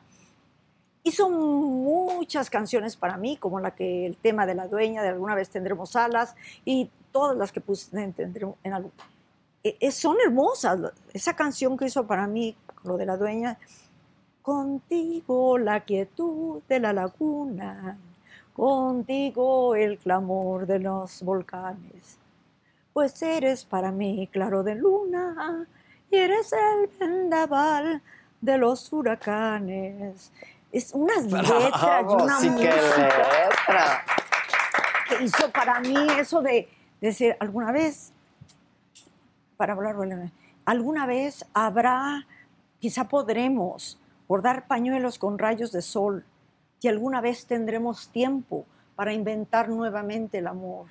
Entonces, Uy, eh, me, me hizo unas canciones extraordinarias y esas no, no me las dejó. eh, de la, la- o sea, de son Queen tuyas, Mother. pero no son tuyas. Sí, de Queen Mother, de Queen Mother, sí, desde hace mucho me cedió los derechos y todo, porque yo hice una adaptación a musical y la música de Queen Mother es mía. Ya. Y creerás que les gusta mucho a los americanos, Sí, debe a ser. los productores, a la directora. Pero no tengo dinero para iniciar porque es que hicimos el workshop eh, el, el primero de julio. Roberto estaba muy grave. Eh, empiezo a cuidarlo. Él ve el video el 5 de octubre y el 22 de noviembre fallece. Yo me topo con las fotos de cuando, del final, cuando estaba enfermo y después de que murió. Y estoy espantosa, estoy mejor ahora que, que entonces. Bueno, te dedicaste a cuidarlo. Yo no sabía que estaba tan mal, ¿me entiendes? Pero me puse peor, todo el mundo creía que me iba a morir. Me, me tomó tres años, tres años mm, intentar salir. Me tomó tres años. Sí, es fuerte. Luego se para todo ahí. Necesito hacer otro workshop, invitar inversionistas, porque poner la obra, si entonces costaba 10 millones de dólares, ahorita debe costar 15 Ya. yo no tengo ese dinero. No, vamos, no tengo dinero ni si no tengo 400 o 500 mil dólares para iniciar otro workshop. Ya. No los tengo. Y todavía, y Ken Davenport me sigue escribiendo, y Jack Douglas, y el arreglista, y nos seguimos escribiendo, y me siguen esperando. Uy, Y- pues ojalá. Este, y tú sabes que los y menos Broadway es más difícil que Hollywood. Sí, Broadway es Para muy los difícil. mismos americanos es difícil. Sí, Broadway es Tú muy sabes difícil. que ellos, e- e- ellos no aceptan a cualquiera. Y menos si es la latina del patio trasero. Y que les guste, que sigan en comunicación conmigo, quiere decir algo. Claro. Seguro mi trabajo es muy bueno, no nada más el de adaptadora, el- lo, lo que hice a musical, que era reescribir prácticamente. Hay muchas escenas que no están en el original de Mm. Roberto, pero están dentro. Si Roberto las hubiera escrito, estarían así. De hecho, las vio. Eh, y, y la música les encanta, lo que hice de música les encanta. Sí. O sea que ustedes dos hacían un buen equipo. Mira, don Luis de Llano nos llamó un binomio. Un binomio. Cuando hacíamos los, los videoteatros que alguien criticó, que no sé qué, que porque es- estábamos como productores, eran varios productores, Roberto y yo, y dijo, miren, vamos aclarando las cosas. Voy a decirlo como él lo dijo. Sí, dilo. Aquí Don Luis de Llano no tenía pelos en la lengua. Dilo, así hablamos Luis, Luis aquí. de Llano Palmer Sí, sí. este, dijo, miren, Florinda y Roberto son un binomio y el que no lo quiera ver es que es un pendejo. Pues sí, pues sí, ya. Y este, y cuando Roberto falleció, yo lloraba y le decía a Javier, Javier Labrada, le decía, es que éramos un binomio y ya no existe un binomio.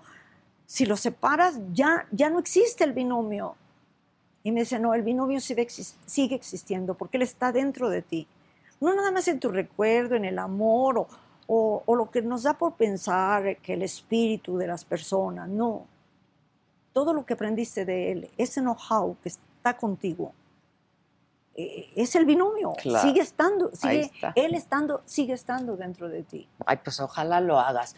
Florinda, por último, decías que nunca, con, con los López nunca le ha ido bien a México. ¿Cuál es tu opinión Cuando yo qué, cuando decías con los López nunca le ha ido bien a México? Este, ¿Cuál es tu opinión de lo que pasa ahorita en México? fíjate que mi abuela tenía razón, no hay que hablar de política.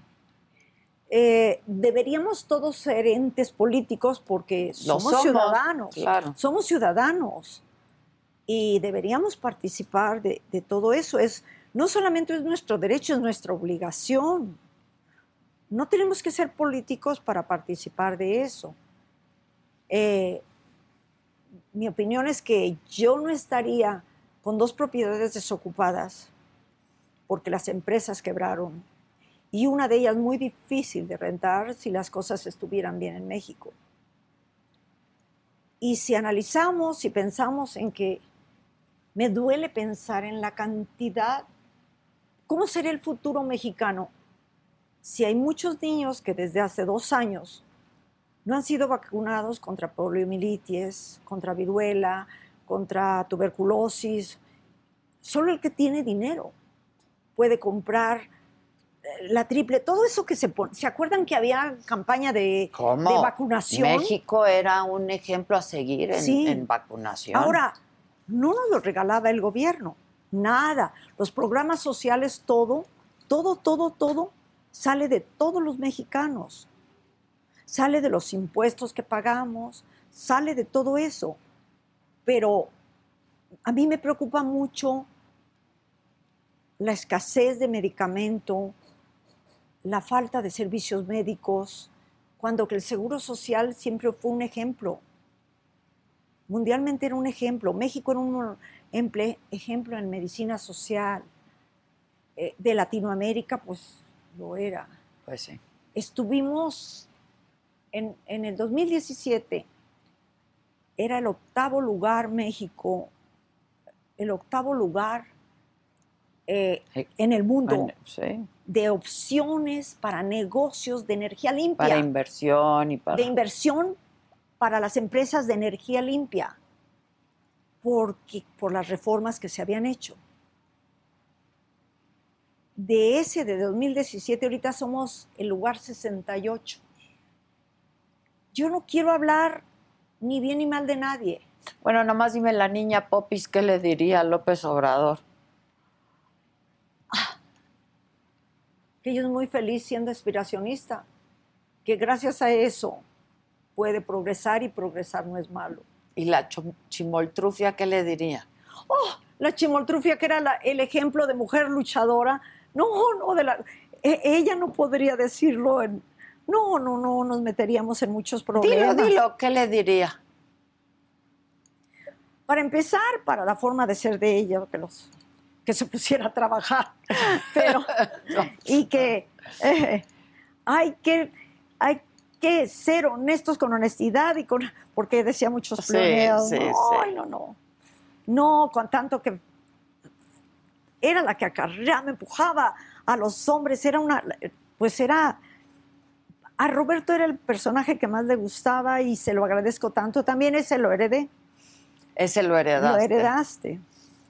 Y pero desde en vida, desde mucho antes, me dijo, es que en realidad tú has escrito mucho para ella, eres la hacedora, mm, e, eres la, la lo interpretas como, pues como lo tengo en mi mente. Pues sí, claro. Como imaginaba yo esa mujer luchadora, admirable, que, que todos quisieran tener en su casa, esa mujer que empuja al marido, que empuja a todos que empujaste el patrón, oiga, pues hay que movernos. Por eso te digo que no hay clientela, no hay clientela, pues hay que movernos, si no, ¿de dónde me va a pagar? Exacto, ¿para qué le este, digo que no? Sí, sí, no. Con frases tan maravillosas que hizo Roberto como le dice doña Nachita, ay, Chimoltrufia, yo la admiro, es que usted es una mujer tan, con un espíritu tan fuerte, tan, tan, tan luchona, me gusta cómo se enfrenta a la vida. Y contesta, no, no, no, yo a la vida no me la enfrento, me le pongo de su lado. Sí, claro, bravo, bravo.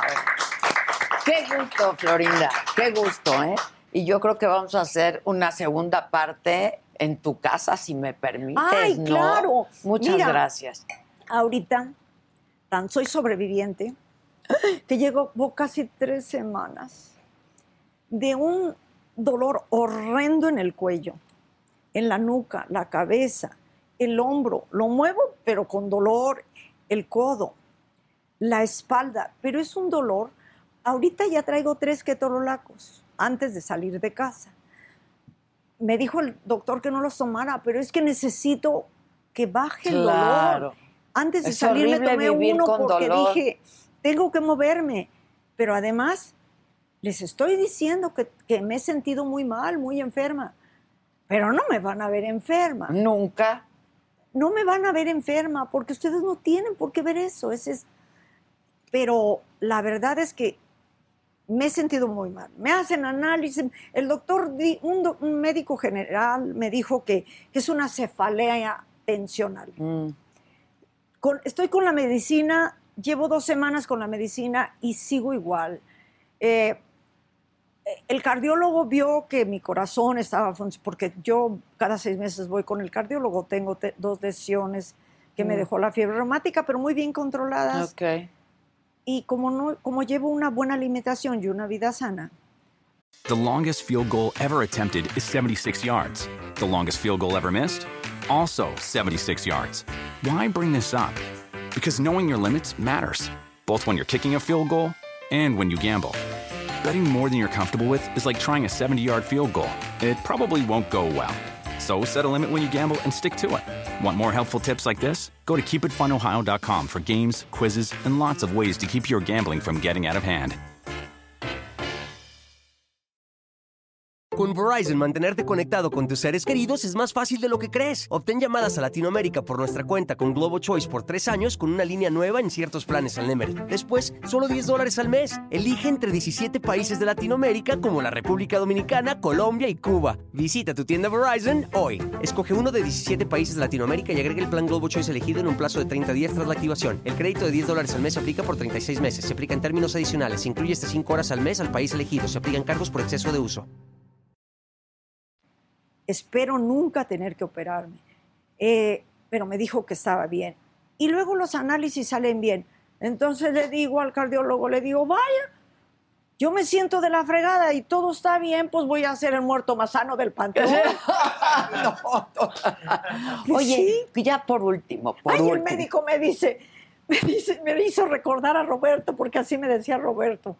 Este, y me dice el médico, bueno, siempre que viene me divierto un montón, me dice, pero usted ni enferma, deja de decir cosas graciosas y chistes. Ay, qué bueno. Ah, no, no, no. El espíritu del el espíritu, el sentido del humor nunca, se me enferma. No, ese no se, me enferma. no se me enferma. Oye, a propósito, ya por último. Roberto ya estaba enfermo, ¿no? Había estado enfermo. ¿Qué pasa en el momento en que muere? Para ti? ¿Qué, Mira, ¿Cómo fue? Él estaba muriendo y yo veía que, exhalaba, que hacía, pero sonriendo y mirando así. Y, pero veía que exhalaba y tuvo que caerme el 20 de que moría, ¿me entiendes? Como decíamos antes, ya los 20 no existen. Entonces empecé a darle masaje, porque cuando estuve trabajando en cardiología me enseñaron muchas cosas masaje cuando dejó de exhalar y volvió a respirar y siguió así. Y yo, le, yo nada más decía, no, Robert, no te vayas, no te vayas, Robert, vive, Robert, vive, no te vayas, no te vayas. Pero volvió a dejar de exhalar y me decía una sirvienta que me ayudaba a cuidarlo, se llama Alicia, me decía, señora, vuelva a hacerlo, ¿no ve que él respiró, volvió a respirar? Le dije, no, Alicia, ya se nos fue que no oyes a los perros. Todos mis chihuahuas, entonces eran cinco, aullaban, aullaban. Dije, ya se nos fue. Empecé a llorar, me metí en la cama con él. Me pasé desde esa hora hasta las nueve de la noche sin comer ni nada, metida en la cama. Maca Rotter, que se fue rápidamente para allá, dijo, déjenla, porque querían llevar... Oía, pero oía como me sucede ahora que estoy vieja, cuando llego a la ciudad que tengo la cabeza grande, que siento la cabeza grande como metida en un cajón, oigo mal, oigo más mal por la... Soy hipertensa y la altura me afecta dos, tres días, estoy fatal también y entonces me sentí así como, pero sabes que, aunque lloré mucho, aunque estuve en la noche con él porque todos se fueron, yo estaba arriba y bajé y no había nadie. Entonces yo dije, pues en mis tiempos se usaba velar. Me estuve ahí hasta las 5 de la mañana y luego me subí a mi, recámara. Mm.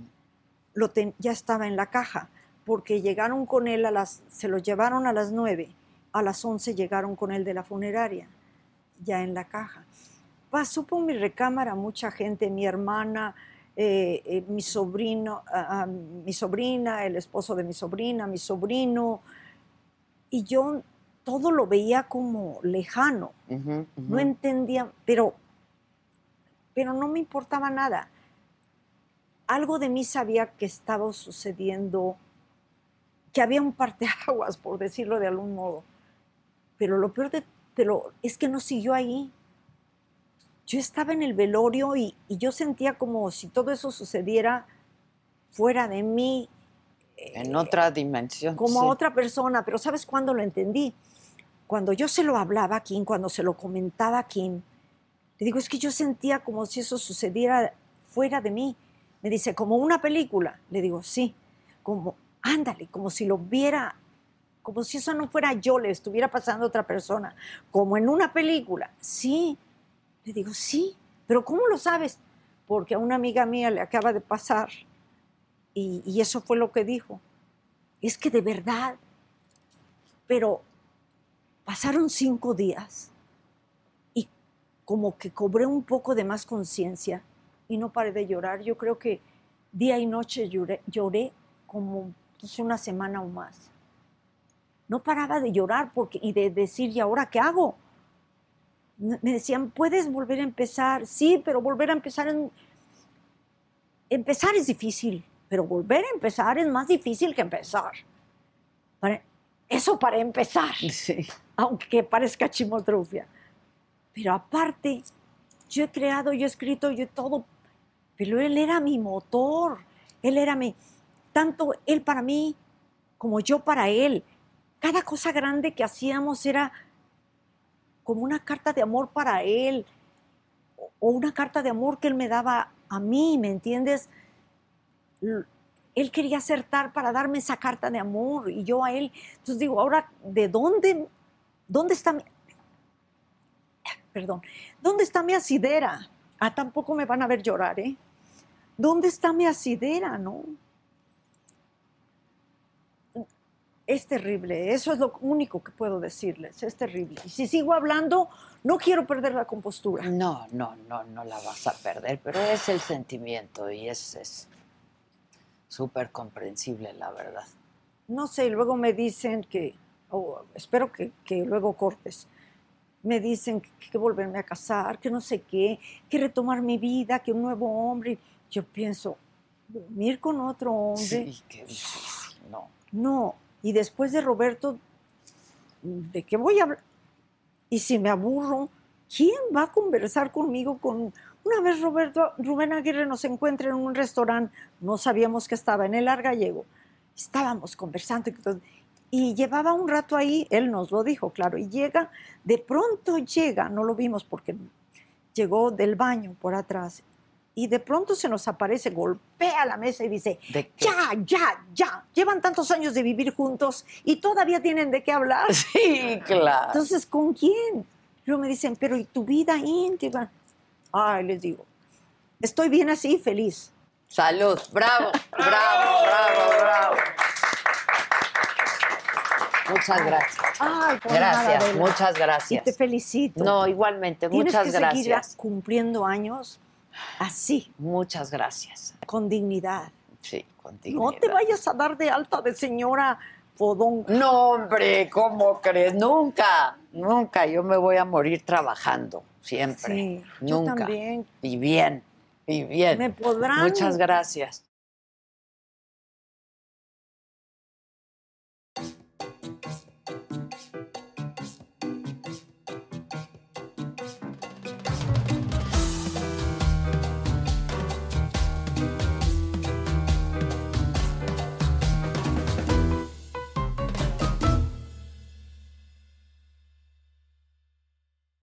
Algunos les gusta hacer limpieza profunda cada sábado por la mañana. Yo prefiero hacer un poquito cada día y mantener las cosas frescas con Lysol. El limpiador de inodoros de Lysol ofrece una limpieza 2 en 1 al desinfectar el inodoro y el cepillo y eliminar el 99.9% de virus y bacterias. No solo limpies, limpia con Lysol.